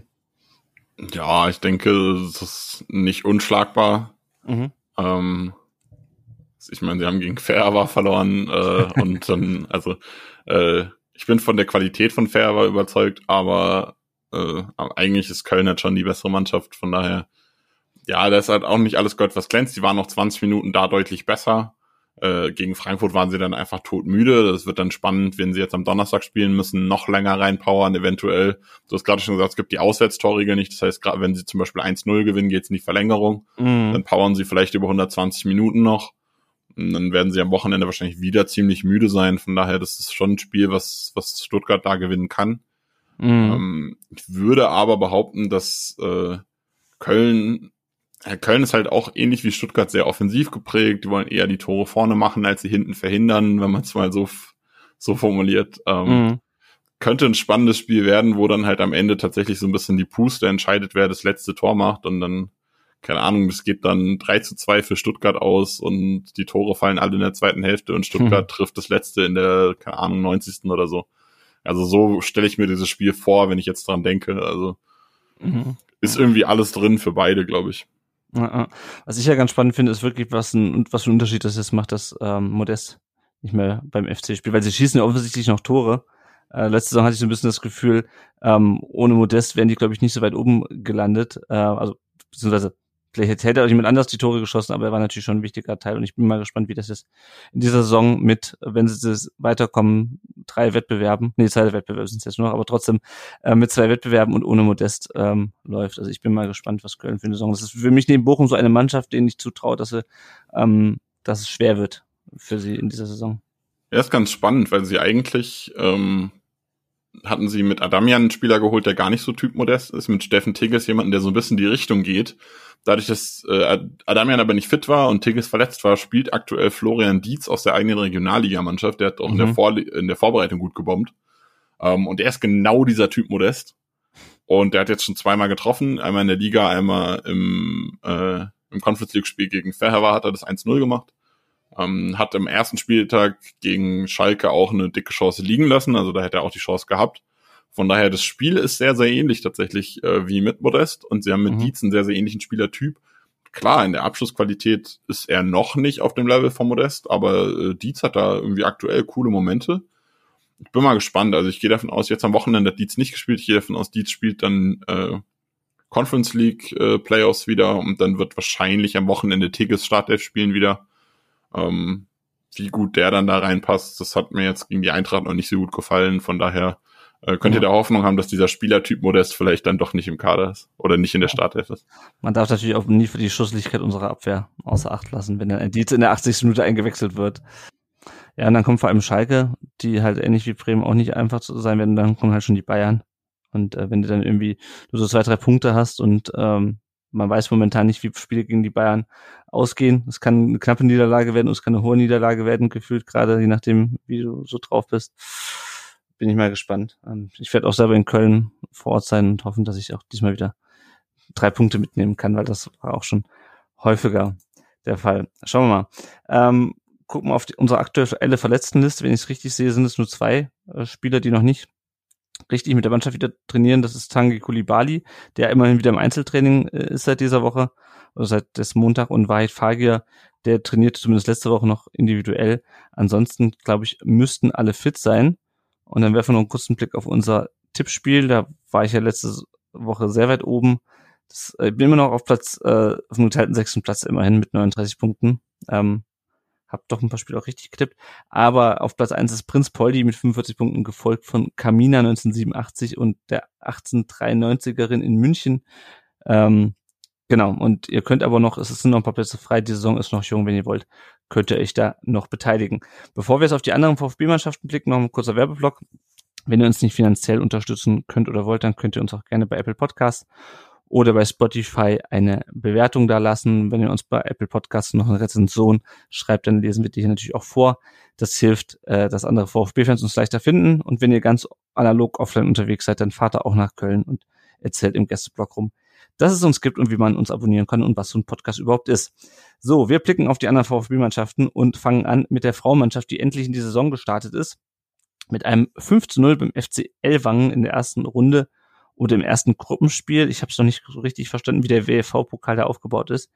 Äh, auf jeden Fall Vanessa Freier trifft zweimal Theresa Böpple, äh, Chiara, Michelle, Marziniak, äh, dann und ein Eigentor, wenn ich es richtig zusammengerechnet habe, genau, ein Eigentor war es. Ähm, und die zweite Runde findet direkt am Sonntag statt um 11 Uhr beim TSV Deizisau. Und der Liga-Auftakt ist am 4.9. gegen Kreilsheim. Bei den äh, Herren-Nachwuchsmannschaften, da läuft der Spielbetrieb schon. Die VfB 2 hat gegen Wormatia Worms gewonnen, den Tabellen 9. Äh, mit Kuol und Aidonis im Kader. Das Tor hat allerdings Jonas Weig geschossen, sein erstes Saisontor. Und der VfB 2 ist es in der Regionalliga Südwest Vierter von 18 Mannschaften mit sechs Punkten. Und sie spielen jetzt am kommenden Samstag gegen die zweite Mannschaft von der TSG Hoffenheim. Äh, die U19 hat verloren, 1 zu 2 gegen Heidenheim. Das einzige Tor hat Benjamin Boakci geschossen, sein zweites Saisontor. Ähm, also auch da schon relativ früh eine Niederlage. Ich bin mal gespannt, wie das für die A-Jugend weitergeht. Das ist ja jetzt eigentlich der, der gute 2005er Jahrgang, der teilweise schon äh, spielt. Ähm, bin gespannt. Äh, VfB ist jetzt nach ja, zwei Spielen Neunter von 17 mit drei Punkten, das ist nicht so aussagekräftig. Und sie spielen jetzt am kommenden Samstag um 12.30 Uhr bei Meister 5. Und es gibt noch einen Transfer-News. Young Carlo Simic, äh, letzte Saison äh, Vizemeister mit der U17, steht vor einem Wechsel zum AC Milan. Ich konnte heute lesen, dass er so ein bisschen unglücklich war wohl, dass man mit ganz vielen Spielern Verträge verlängert hat, aber mit ihm nicht. Und jetzt ist wohl Milan an ihn dran, was auch nicht der schlechteste Wechsel ist vom VfB zu Milan. Ähm, ja, also der wird wahrscheinlich den VfB verlassen. Äh, und die U17, die hat äh, gespielt gegen den ersten FC Nürnberg, hat 3-1 gewonnen. Nino Kutos mit seinen ersten beiden Saisontreffern und Mike Kuras mit seinem ersten. Und der VfB ist auch da wenig aussagekräftig Dritter von 17 mit 6 Punkten und sie spielen jetzt am Samstag, äh, am Sonntag, Entschuldigung, um 14 Uhr gegen Eintracht Frankfurt. Könnt ihr euch also anschauen, wenn ihr nicht in Köln seid. Äh, wir blicken nochmal auf unsere Leihspiele. Äh, Ömer Beas hat mit dem ersten FC Magdeburg 0 zu 4 verloren äh, gegen Hannover 96. Er wurde nach 76 Minuten eingewechselt. Magdeburg ist jetzt Tabellen 16. in der zweiten Liga. Äh, Momo CC hat in der zweiten polnischen Liga 3 zu 0 gegen Skra Częstochow äh, äh, gewonnen, wurde nach 66 Minuten ausgewechselt. Und Wiesla Krakau ist jetzt äh, Tabellenführer in der Liga. Roberto Massimo hat ein Tor geschossen in der zweiten portugiesischen Liga. Wir haben äh, unsere Leihspieler äh, sind ganz hochklassig unterwegs diese Saison. Äh, beim 2 zu 2 beim SC Farense äh, hat das Tor zum zwischenzeitlichen 1 zu 2 gemacht. Äh, also zum, zum Führungstreffer und wurde nach 83 Minuten ausgewechselt. Vicheo, Academico Vicheo ist jetzt Tabellen 15. in der Liga. Leonhard Münst äh, ist immer noch nicht im Kader bei St. Gallen. Die haben 50 zu 0 gewonnen im Schweizer Pokal beim Fünftliges mit dem schönen Namen FC Rorschach Goldach. Äh, Mosanko hat mit äh, Vitesse Arnheim 0 zu 4 gegen SC Herrenwehen verloren. Er wurde nach 33 Minuten eingewechselt und, Her äh, und ähm, Arnheim ist immer noch Tabellenletzter der Ehredivise mit null Punkten. Also es läuft für Mosanko nicht ganz so gut da. Und da kann ich kurz was zu sagen, wenn du willst. Ja. Ich habe das Spiel nämlich Gerne. geguckt tatsächlich. Äh, ich schaue äh, sehr gerne äh, niederländische Liga, immer mal wieder so mhm. Einzelspiele. Ähm, ist so ein bisschen untergegangen äh, mit der Mannschaft, aber hat individuell jetzt kein schlechtes Spiel gemacht. Äh, mhm. Äh, mir fehlt es so ein bisschen an Physis. Äh, in den Zweikämpfen sah er nicht gut aus, war da auch defensiv äh, nicht die Stütze, die man eigentlich im Mittelfeld gebraucht hätte, als er eingewechselt wurde. Also ich glaube, er kam fürs Mittelfeld. Äh, er kam für einen Verteidiger, aber mhm. wurde dann umgestellt und hat im Mittelfeld gespielt so. Ähm, ich gehe davon aus, dass Vitesse sich auch wieder fangen wird. Also die haben jetzt einen echt miesen Saisonstart gehabt, aber hatten äh, auch schwere Spiele. Excelsior ist eigentlich jetzt äh, nicht so ein krasser Gegner, aber die sind aktuell richtig gut dabei. Mhm. Ähm, von daher, also ich gehe davon aus, die fangen sich wieder und dann wird's für Sanko vielleicht auch wieder ein bisschen besser laufen, wenn er so ein bisschen beim Team mitfließen kann. Ja, na, ah, super, danke für die für den Einblick da. Kommen wir zu guter Letzt noch zu Alexis TBD. Die haben gegen Austria Lustenau äh, 1 zu 2 verloren. Für die 1 zeichnet sich Alexis TBD verantwortlich, der hat nämlich das Tor zur zwischenzeitlichen Führung erzielt und hat vorher aber noch eine gelbe Karte wegen Schweibe gesehen. Äh, und wer ihn äh, bei uns gesehen hat letzte Saison, der weiß, dass das nicht die erste gelbe Karte oder nicht die erste Schweibe ist, die, wo er versucht, eine Elfer zu ziehen. Aber gut. Äh, Alltag ist jetzt Zehnter in der österreichischen Bundesliga mit vier Punkten und damit sind wir am Ende unserer Podcast-Folge eingelangt. Ich danke sehr, Nick und Nick unterstrich Steiger bei Twitter äh, für deine Zeit und deine Expertise heute zum Spiel äh, des VfB gegen SC Freiburg. Danke, dass du da warst. Sehr gerne, hat mir echt viel Spaß gemacht. Das freut mich und ich freue mich auch, dass die Christiane heute dabei war äh, und ihre Expertise zum VfB und zur Stimmung und ihre Meinung hier eingebracht hat. Vielen Dank, dass du da warst, Christiane. Ja, auch von meiner Seite vielen Dank, Lennart und Nick, für die Aufnahme. Hat Spaß gemacht, auch wenn es leider ein paar äh, technische Probleme gab, aber das passt ja jetzt eigentlich ganz gut rein, dass ich mal wieder meinen Schade anbringen konnte. Also das habe ich, glaube ich, jetzt viel zu oft gesagt. Insofern wünsche ich mir jetzt einfach, dass wir das äh, die ganze Saison über weniger sehen müssen und ich freue mich auf äh, andere schöne Podcast-Folgen mit euch dann einfach zum Anhören. Danke von mir. Wir hören uns das nächste Mal nach dem Spiel gegen 1. FC Köln. Danke euch, liebe Hörerinnen und Hörer, fürs Zuhören und bis zum nächsten Mal. Ciao.